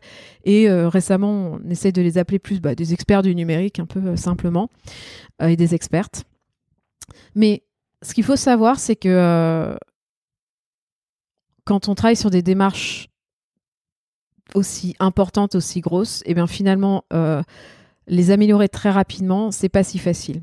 Et, et donc ça, c'est un travail en profondeur. Et euh, voilà, moi j'adore aller hyper vite, euh, euh, mais pour atteindre des résultats, alors c'est pas vrai sur toutes, mais souvent on doit attendre plusieurs mois. Mais, mais c'est lié à ce que tu disais, on va dire entre guillemets un problème de techno qui fait que ça prend du temps ou est-ce que c'est parce que euh, je sais pas est-ce que c'est parce qu'un ministère doit valider ce que vous allez modifier et donc du coup ça mm. prend du temps de validation Non mais ça dépend vraiment. Donc par exemple je pense à une intervention. Euh, ça dépend de la manière dont l'équipe fonctionne, ça dépend des, de la manière dont ils s'organisent de manière interne et externe euh, avec leurs prestations externes. Mais on a eu des cas où, par exemple, si je prends euh, un, projet comme euh, l'attestation Covid, bon, mhm. bah, là, on a travaillé avec les équipes. Euh, je crois, en quelques jours, voire quelques semaines maximum, on a rendu l'objet accessible. pareil, Place de l'emploi public, c'est le site qui vous permet de trouver un emploi dans la fonction publique. Je le recommande. Vous devez rejoigner nous. On a besoin de vous. petite pub. et surtout, j'étends cette parenthèse pour dire l'administration et les collectivités, le public, c'est pas ce que vous imaginez. Hein. Et donc, on, vous attend, c'est à vous de venir changer les choses. Et, c'est bien de se plaindre et de critiquer, mais euh, au bout d'un moment, n'hésitez pas à, aller euh, vous retrousser les manches. Mais donc, Place de l'emploi public, c'est un site euh, qui permet donc de trouver un emploi dans la fonction publique. Les équipes des experts commando ont rendu le site accessible en quatre mois. Donc, ça, dépend vraiment. Et après, il y a d'autres objets. Là, aujourd'hui, on commence une collaboration avec euh, la déclaration de revenus. Super projet. Ça faisait très longtemps qu'on voulait, euh, entre guillemets, euh, gagner ce, projet comme client. Enfin, être, voilà, être associé et collaborer avec cette équipe. évidemment, là, on ne va pas s'attendre à des améliorations sous deux mois ou sous cinq jours. Voilà. Donc ça, dépend de l'impact euh, du service, euh, de la complexité du service. Ça me va. je, comprends. Il euh, y, a un enjeu aussi qui est de, se dire là, c'est de, rendre tous les, tous les services des administrations, tous les services de l'État plus fonctionnels sur le numérique, plus accessibles.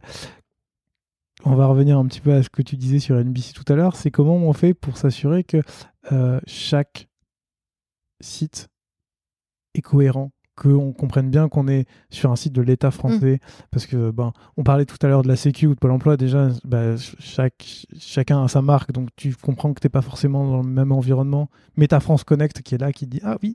Euh, mais après, tous les sites des ministères sont un peu brandés de la même façon, mais pas totalement. Mm. Euh, comment est-ce que c'est déjà, est-ce que c'est un, élément qui est pris en compte dans ton équipe et sur lequel ton équipe agit et, euh, comment vous travaillez dessus euh Alors, comme je sais qu'il y a un épisode qui va sortir euh, autour du système de design de l'État, j'en dirai pas trop et je laisserai Missak, donc que tu invites la semaine prochaine. Et je l'invite la semaine prochaine. Et techniquement, l'épisode sort dans deux semaines après celui-ci. donc du coup, rendez-vous dans deux semaines pour voilà, je peux faire un petit teaser sur le système de design de l'État, très rapide. Euh, donc, évidemment, euh, il est essentiel qu'il euh, y ait une sorte d'harmonisation des sites de l'État. le citoyen, la citoyenne n'ont pas besoin de savoir qui opère le service, qui opère la, demande d'aide. Voilà, ils ont juste besoin qu'on les aide et qu'on soit là pour eux. et donc, le service d'information du gouvernement, a créé euh, en mode alpha puis bêta, euh, je crois qu'il y a déjà deux ans, le système de design de l'État. Mmh.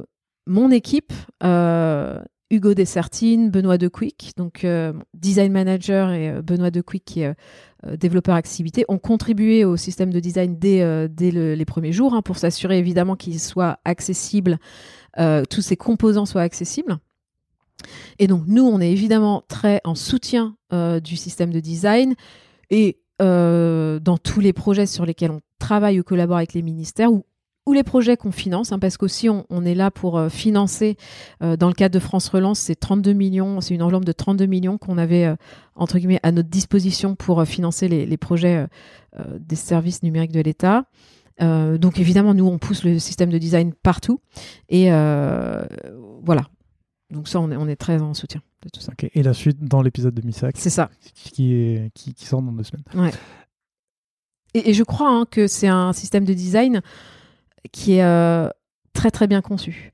Euh, très bien pensé et on a vraiment nous des bons, des super retours de la part des équipes de dev au sein des équipes ministérielles qui, qui l'utilisent.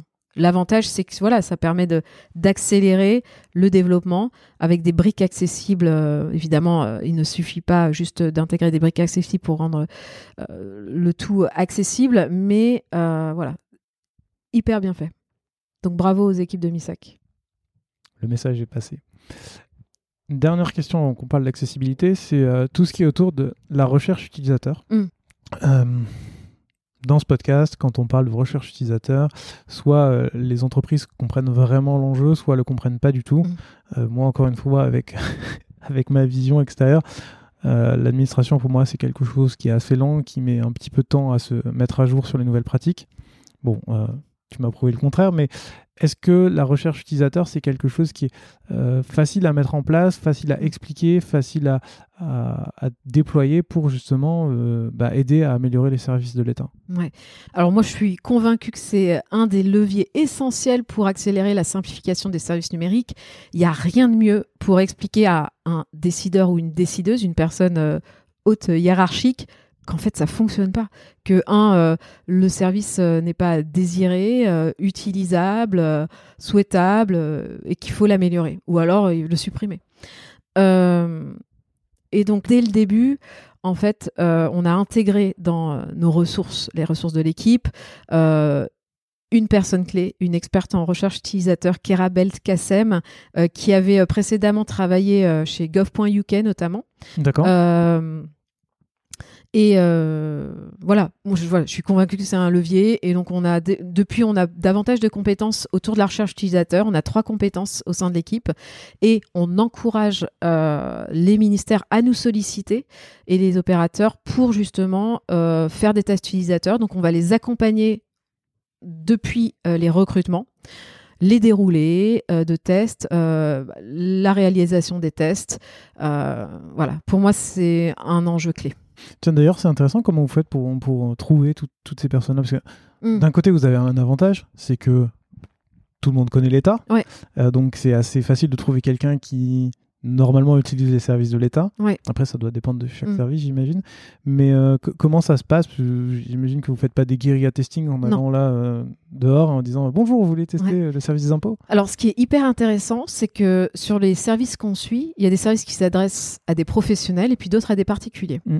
Et donc, parmi les professionnels concernés, ça peut être aussi des agriculteurs, des chefs d'entreprise. Donc, en fait, la, la cible, c'est passionnant. Hein, mais la cible, euh, notre cible, elle est très très diversifiée et donc on a besoin de, recruteurs professionnels et surtout on souhaite, euh, enfin tous les toutes les tests utilisateurs qu'on fait, on, rémunère les gens euh, parce qu'évidemment quand on va aller solliciter un agriculteur ou une, agricultrice, bah, la personne, elle a d'autres choses à faire que nous aider à simplifier un service. Donc il est essentiel de les, de les rémunérer et nous, en tant qu'État, on ne peut pas envoyer voilà, un chèque euh, à un usager ou à un, professionnel. Donc euh, voilà, on passe par un prestataire euh, pour ce faire. Très bien. On parle d'accessibilité. Ok. en plus de ton rôle à la DINUM, tu es devenu haute fonctionnaire au handicap et à l'inclusion en 2020. alors, c'était d'abord sous le, ministère de l'économie, des finances, de l'action et des comptes publics, et maintenant c'est sous le ministère, tu l'as dit, de la fonction de la, et de la transformation publique. Mm-hmm. Avant qu'on rentre dans, le sujet, est-ce que tu peux m'expliquer ce que c'est qu'une haute fonctionnaire? Euh, qu'est-ce qu'une haute fonctionnaire? Alors, il faut savoir qu'en 2017, euh, le gouvernement a souhaité qu'il y ait un ou une haute fonctionnaire sur des sujets, enfin positionnée sur des sujets autour du handicap au sein de chaque ministère. Pourquoi? Parce que globalement, la France est très en retard sur ces sujets-là. Et donc l'idée, c'était d'avoir une personne qui puisse euh, un peu dynamiser l'action de son ministère sur les sujets euh, d'inclusion et de handicap. Euh, donc en réalité, après, qu'est-ce qu'on met derrière aux fonctionnaires Parce que c'était marrant d'ailleurs quand on m'a proposé euh, de devenir haute fonctionnaire, euh, mon directeur à l'époque a dit mais euh, est-ce qu'on peut avoir une haute fonctionnaire en CDD Et bon, a priori, c'était pas un sujet. donc c'est un titre pour imposer finalement quelque chose et dire mais en fait l'inclusion ça doit être au cœur des missions de l'État. Et euh, maintenant, on arrête de rigoler, on rend les sites accessibles, on recrute des personnes en situation de handicap, etc. etc. Donc ça veut dire quoi? Ça veut dire que tu es un peu, euh, on va dire, la référente dans ton ministère sur ces questions-là? Alors, ça veut dire qu'en fait, on, a, on se réunit déjà une fois par mois, à minima. On travaille aussi, euh, on est acteur de la conférence nationale du handicap qui a lieu tous les trois ans depuis 2017 et aussi acteur des comités interministériels du, handicap euh, qui permettent euh, de préparer la euh, conférence nationale du handicap. Donc, en fait, on doit porter des propositions au sein de notre ministère et aussi s'assurer que ces propositions, ces promesses, elles avancent. Et, voilà. Et du coup, pour toi, c'est quoi ce, ce, type de proposition en fait? Alors, en fait, jusqu'à jusqu'à octobre-novembre 2022, euh, je, mon enjeu principal, en tout cas euh, mes missions principales, étaient autour de l'accessibilité numérique. Donc en réalité, c'était assez euh, cohérent avec le rôle que j'avais à la DINUM et puis le travail de, de mon équipe à la DINUM. depuis octobre-novembre, donc mon rôle est étendu à d'autres missions, notamment suivre euh, les enjeux de recrutement euh, de personnes en situation de handicap dans la fonction publique, euh, les enjeux aussi d'accueil au sein des maisons France Service des personnes en, situation de handicap, notamment. Donc on sort un peu du domaine du numérique. mais ça ne veut pas dire que j'arrête les sujets numériques, puisque au contraire, sur les sujets numériques, on va essayer de renforcer l'action du gouvernement. on s'est engagé à ce que à former déjà tous les agents euh, qui pilotent euh, et qui touchent de près ou de loin au numérique, c'est à peu près 20 000 agents, euh, à les former d'ici 2027 sur les enjeux de l'accessibilité numérique, et puis aussi à, s'assurer d'une meilleure prise en compte de l'accessibilité. Alors pour les démarches administratives, ça on le fait déjà, mais on continue, mais aussi pour les sites institutionnels et puis les outils internes de l'État. Et, et, du coup, quand, quand, on parle d'accessibilité dans le numérique, est-ce que, est que tu veux bien nous, donner, toi, ce que c'est que ta définition, ta mm. définition pardon, de l'accessibilité dans le numérique? Alors, pour moi, l'accessibilité dans le numérique, euh, c'est faire moins, finalement. C'est faire euh, des services, des sites Internet qui soient plus simples, plus faciles à maintenir, mieux codés. C'est un peu ça pour moi, l'accessibilité numérique, et du coup permettre à un plus grand nombre de personnes d'utiliser les sites, les outils, les applications. Très bien. J'ai une question pour toi aussi, comme, comme, comme tu es spécialisé sur ce sujet. Est-ce que euh, vous, quand vous parlez d'accessibilité, on parle vraiment de, personnes en situation de handicap qui doivent pouvoir accéder euh, aux différents sites ou aux différentes plateformes de l'État? Ou est-ce qu'on parle aussi de euh, s'assurer qu'on utilise un ton pour euh, éviter d'exclure des gens? Est-ce que ça se passe dans le writing, plus en dehors de juste de l'accessibilité vraiment? Alors on parle d'accessibilité au global, mais c'est vrai que on mais aussi d'accessibilité numérique au sens de conformité au, au référentiel général d'amélioration de l'accessibilité. En fait, pour moi, ces, éléments euh, dont tu parles sont vraiment complémentaires. C'est-à-dire que, à minima, on doit s'assurer que euh, un, service est 100% conforme aux 106 critères euh, contenus dans le RG2A, le référentiel général d'amélioration de l'accessibilité.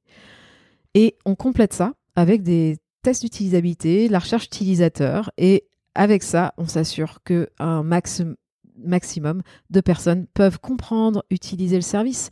Euh, tu parles du langage. Euh, le langage, bah, ça, on se rend compte euh, quand tu testes un service avec une personne, peut-être une personne éloignée du numérique, peut-être une personne qui ne maîtrise pas à 200% le français, bah, qu'il y a encore trop de texte sur la page, que le langage utilisé, en fait, bah, il faut un, un, diplôme en, en, démarche administrative pour comprendre la page, ça, c'est pas possible. Donc, en fait, pour moi, c'est vraiment des, des choses qui sont vraiment complémentaires euh, et qui doivent, euh, et qui doivent euh, être travaillés en, parallèle. La, liste des RG2A dont tu parles, c'est quelque chose qui est fait par ton service ou c'est oui.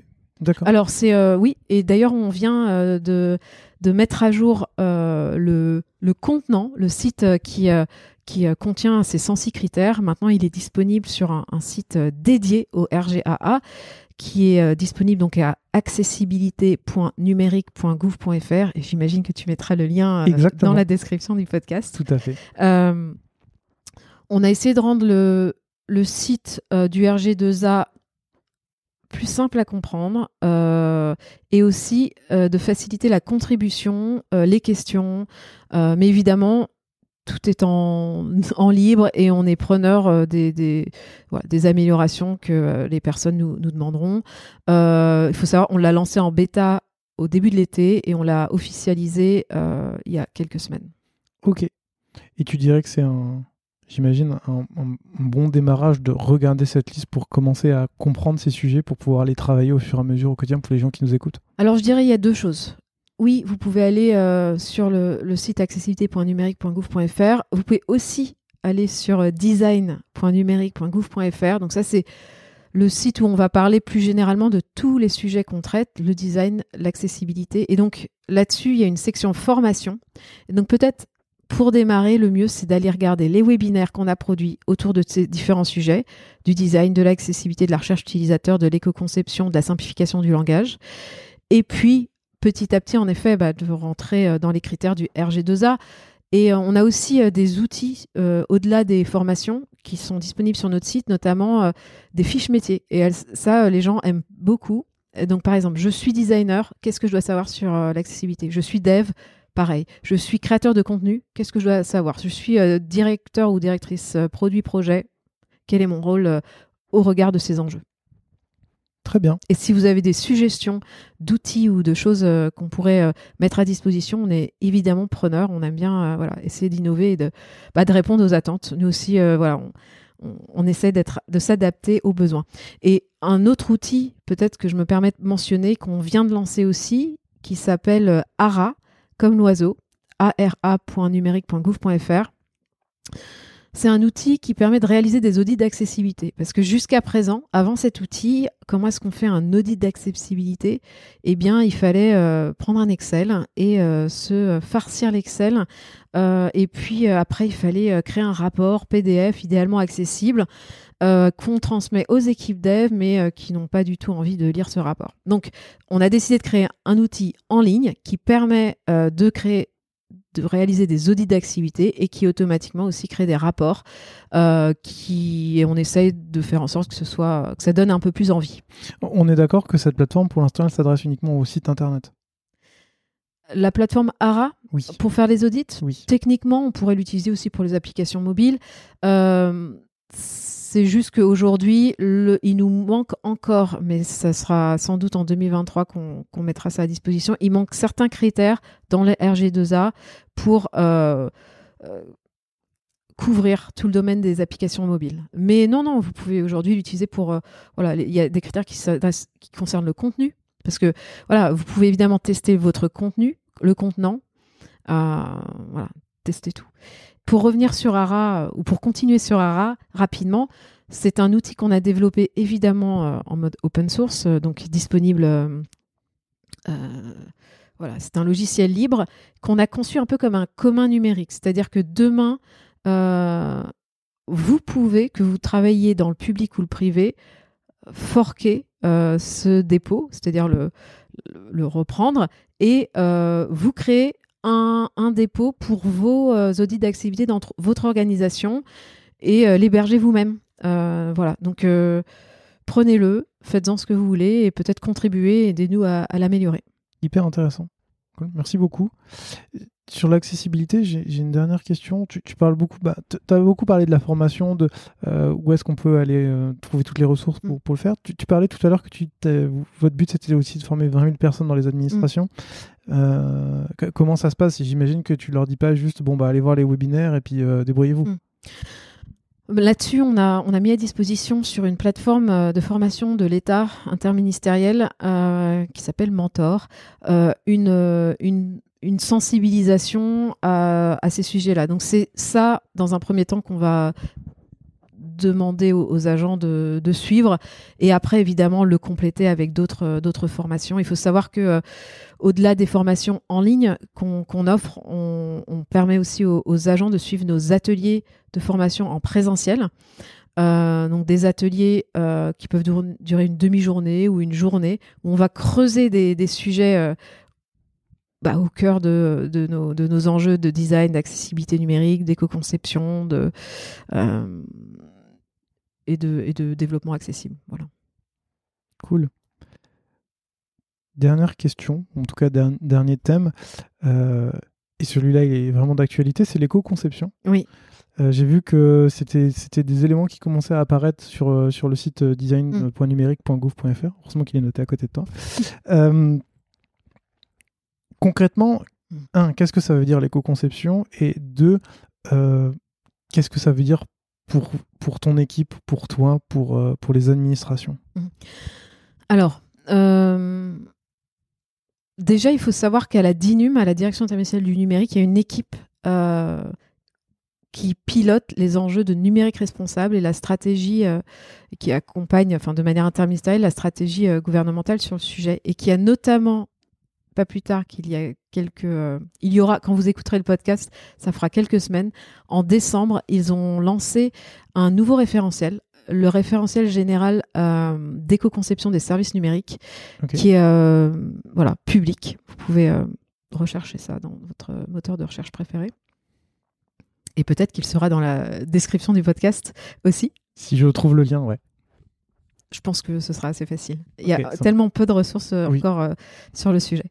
Euh, donc c'est un référentiel qui a été développé par ces équipes-là, auxquelles, encore une fois, d'autres équipes comme l'ADEME, l'Institut du numérique responsable, Designer éthique, enfin voilà, il y a beaucoup, beaucoup de personnes qui ont contribué. C'est plus de 70 critères, je crois 76 critères, qui vont traiter différents domaines. le design, l'hébergement, la stratégie, voilà, et qui vont adresser vraiment tout un tas de sujets et qui vont permettre à un service, une équipe de mieux prendre en compte ces enjeux-là. Qu'est-ce qui est au cœur de l'enjeu de d'éco-conception? En fait, ce qui compte, c'est de créer des produits et des services qui vont euh, permettre à des personnes euh, de consommer ces services sur des machines qui sont pas toutes récentes en fait. Enfin, le l'enjeu véritable, c'est comment est-ce qu'on s'assure euh, que tout le monde puisse euh, conserver son, ses outils numériques, en tout cas ne pas les renouveler aussi souvent. c'est ça l'enjeu.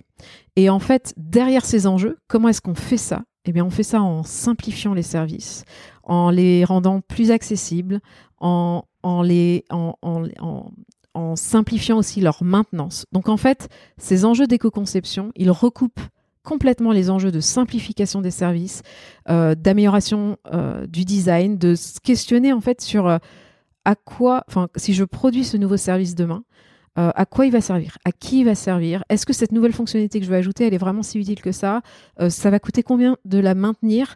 Et quel va être l'impact de sa maintenance sur le long terme? Donc voilà, ça, l'éco-conception, l'enjeu, c'est de se poser toutes ces bonnes questions. Euh, et ça, c'est des questions qu'on doit normalement se poser quand on essaye de bien concevoir euh, des choses, que ce qu'elles soient numériques ou, pas. Hein. Hyper intéressant. Mm. Je regarderai du coup cette liste et tout parce que je ne l'ai pas trouvée. Ou en tout cas, pas... Bah, non. Et je pense qu'en 2023, évidemment, on va davantage encore faire de liens avec euh, cette autre équipe. voilà, donc à suivre. Top. Est-ce qu'il y a un sujet qu'on n'a pas abordé, que tu aurais voulu qu'on aborde, ou une question que tu aurais voulu que je te pose, que je ne t'ai pas posée? Bah, Tu pourrais me poser la question de quel est l'enjeu majeur de pourquoi est-ce que le numérique de l'État, ça a un peu de retard finalement? Du coup, j'ai une question à te poser. Quel est l'enjeu majeur et qui fait que, enfin, pourquoi le numérique de l'État a un peu de retard?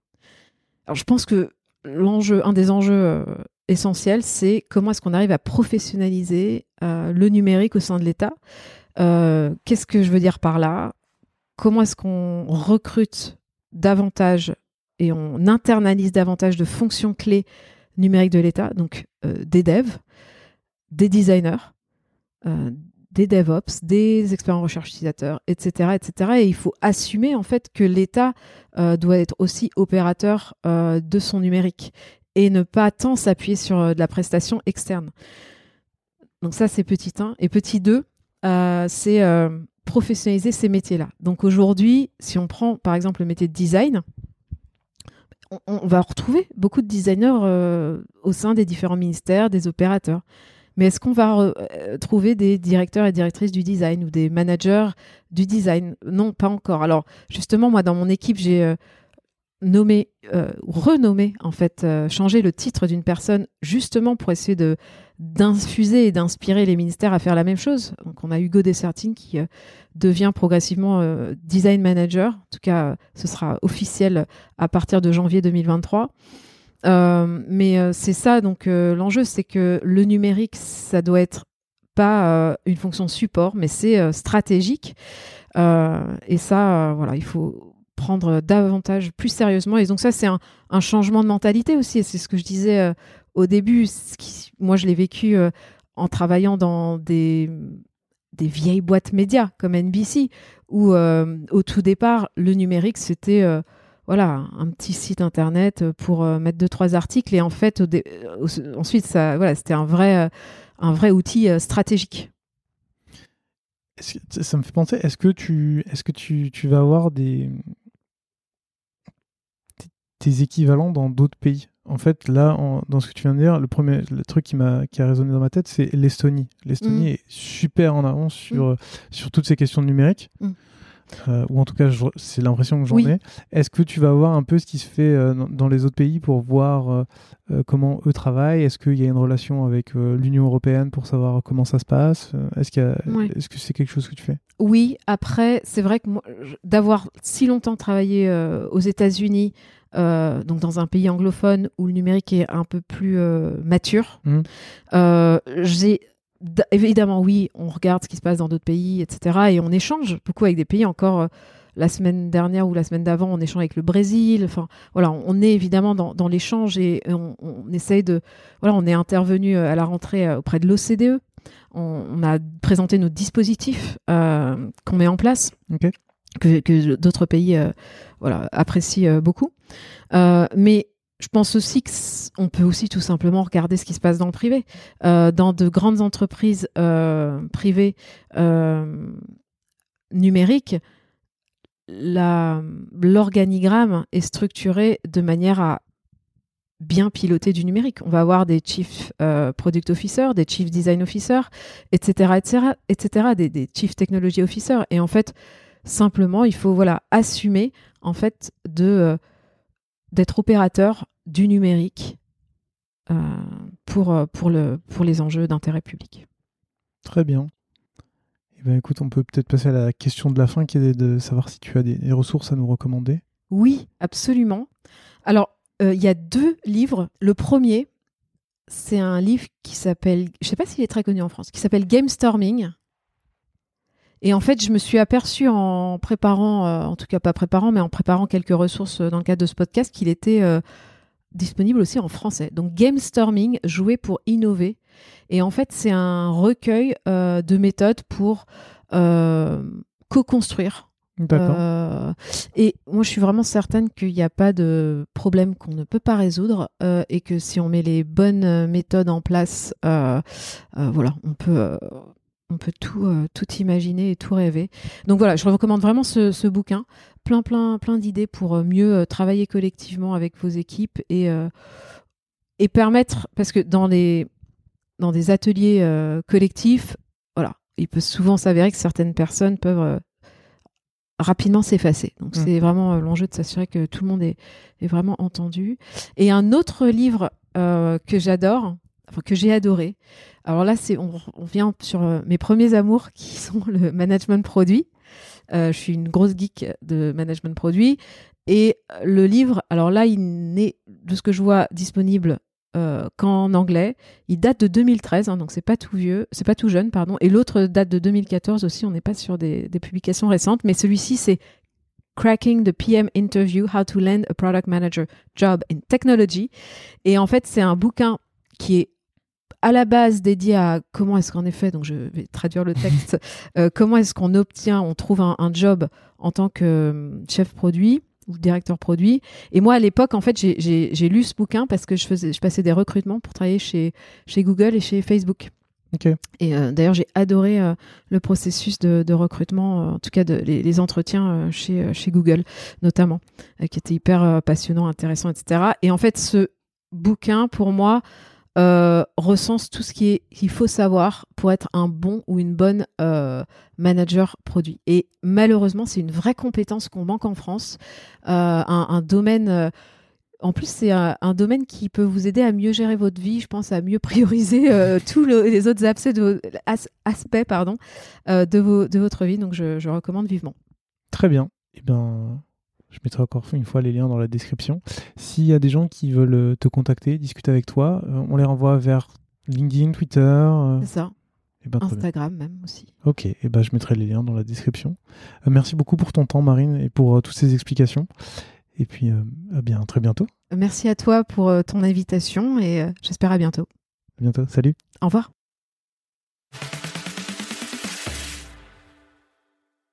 Merci d'avoir écouté cet épisode jusqu'au bout.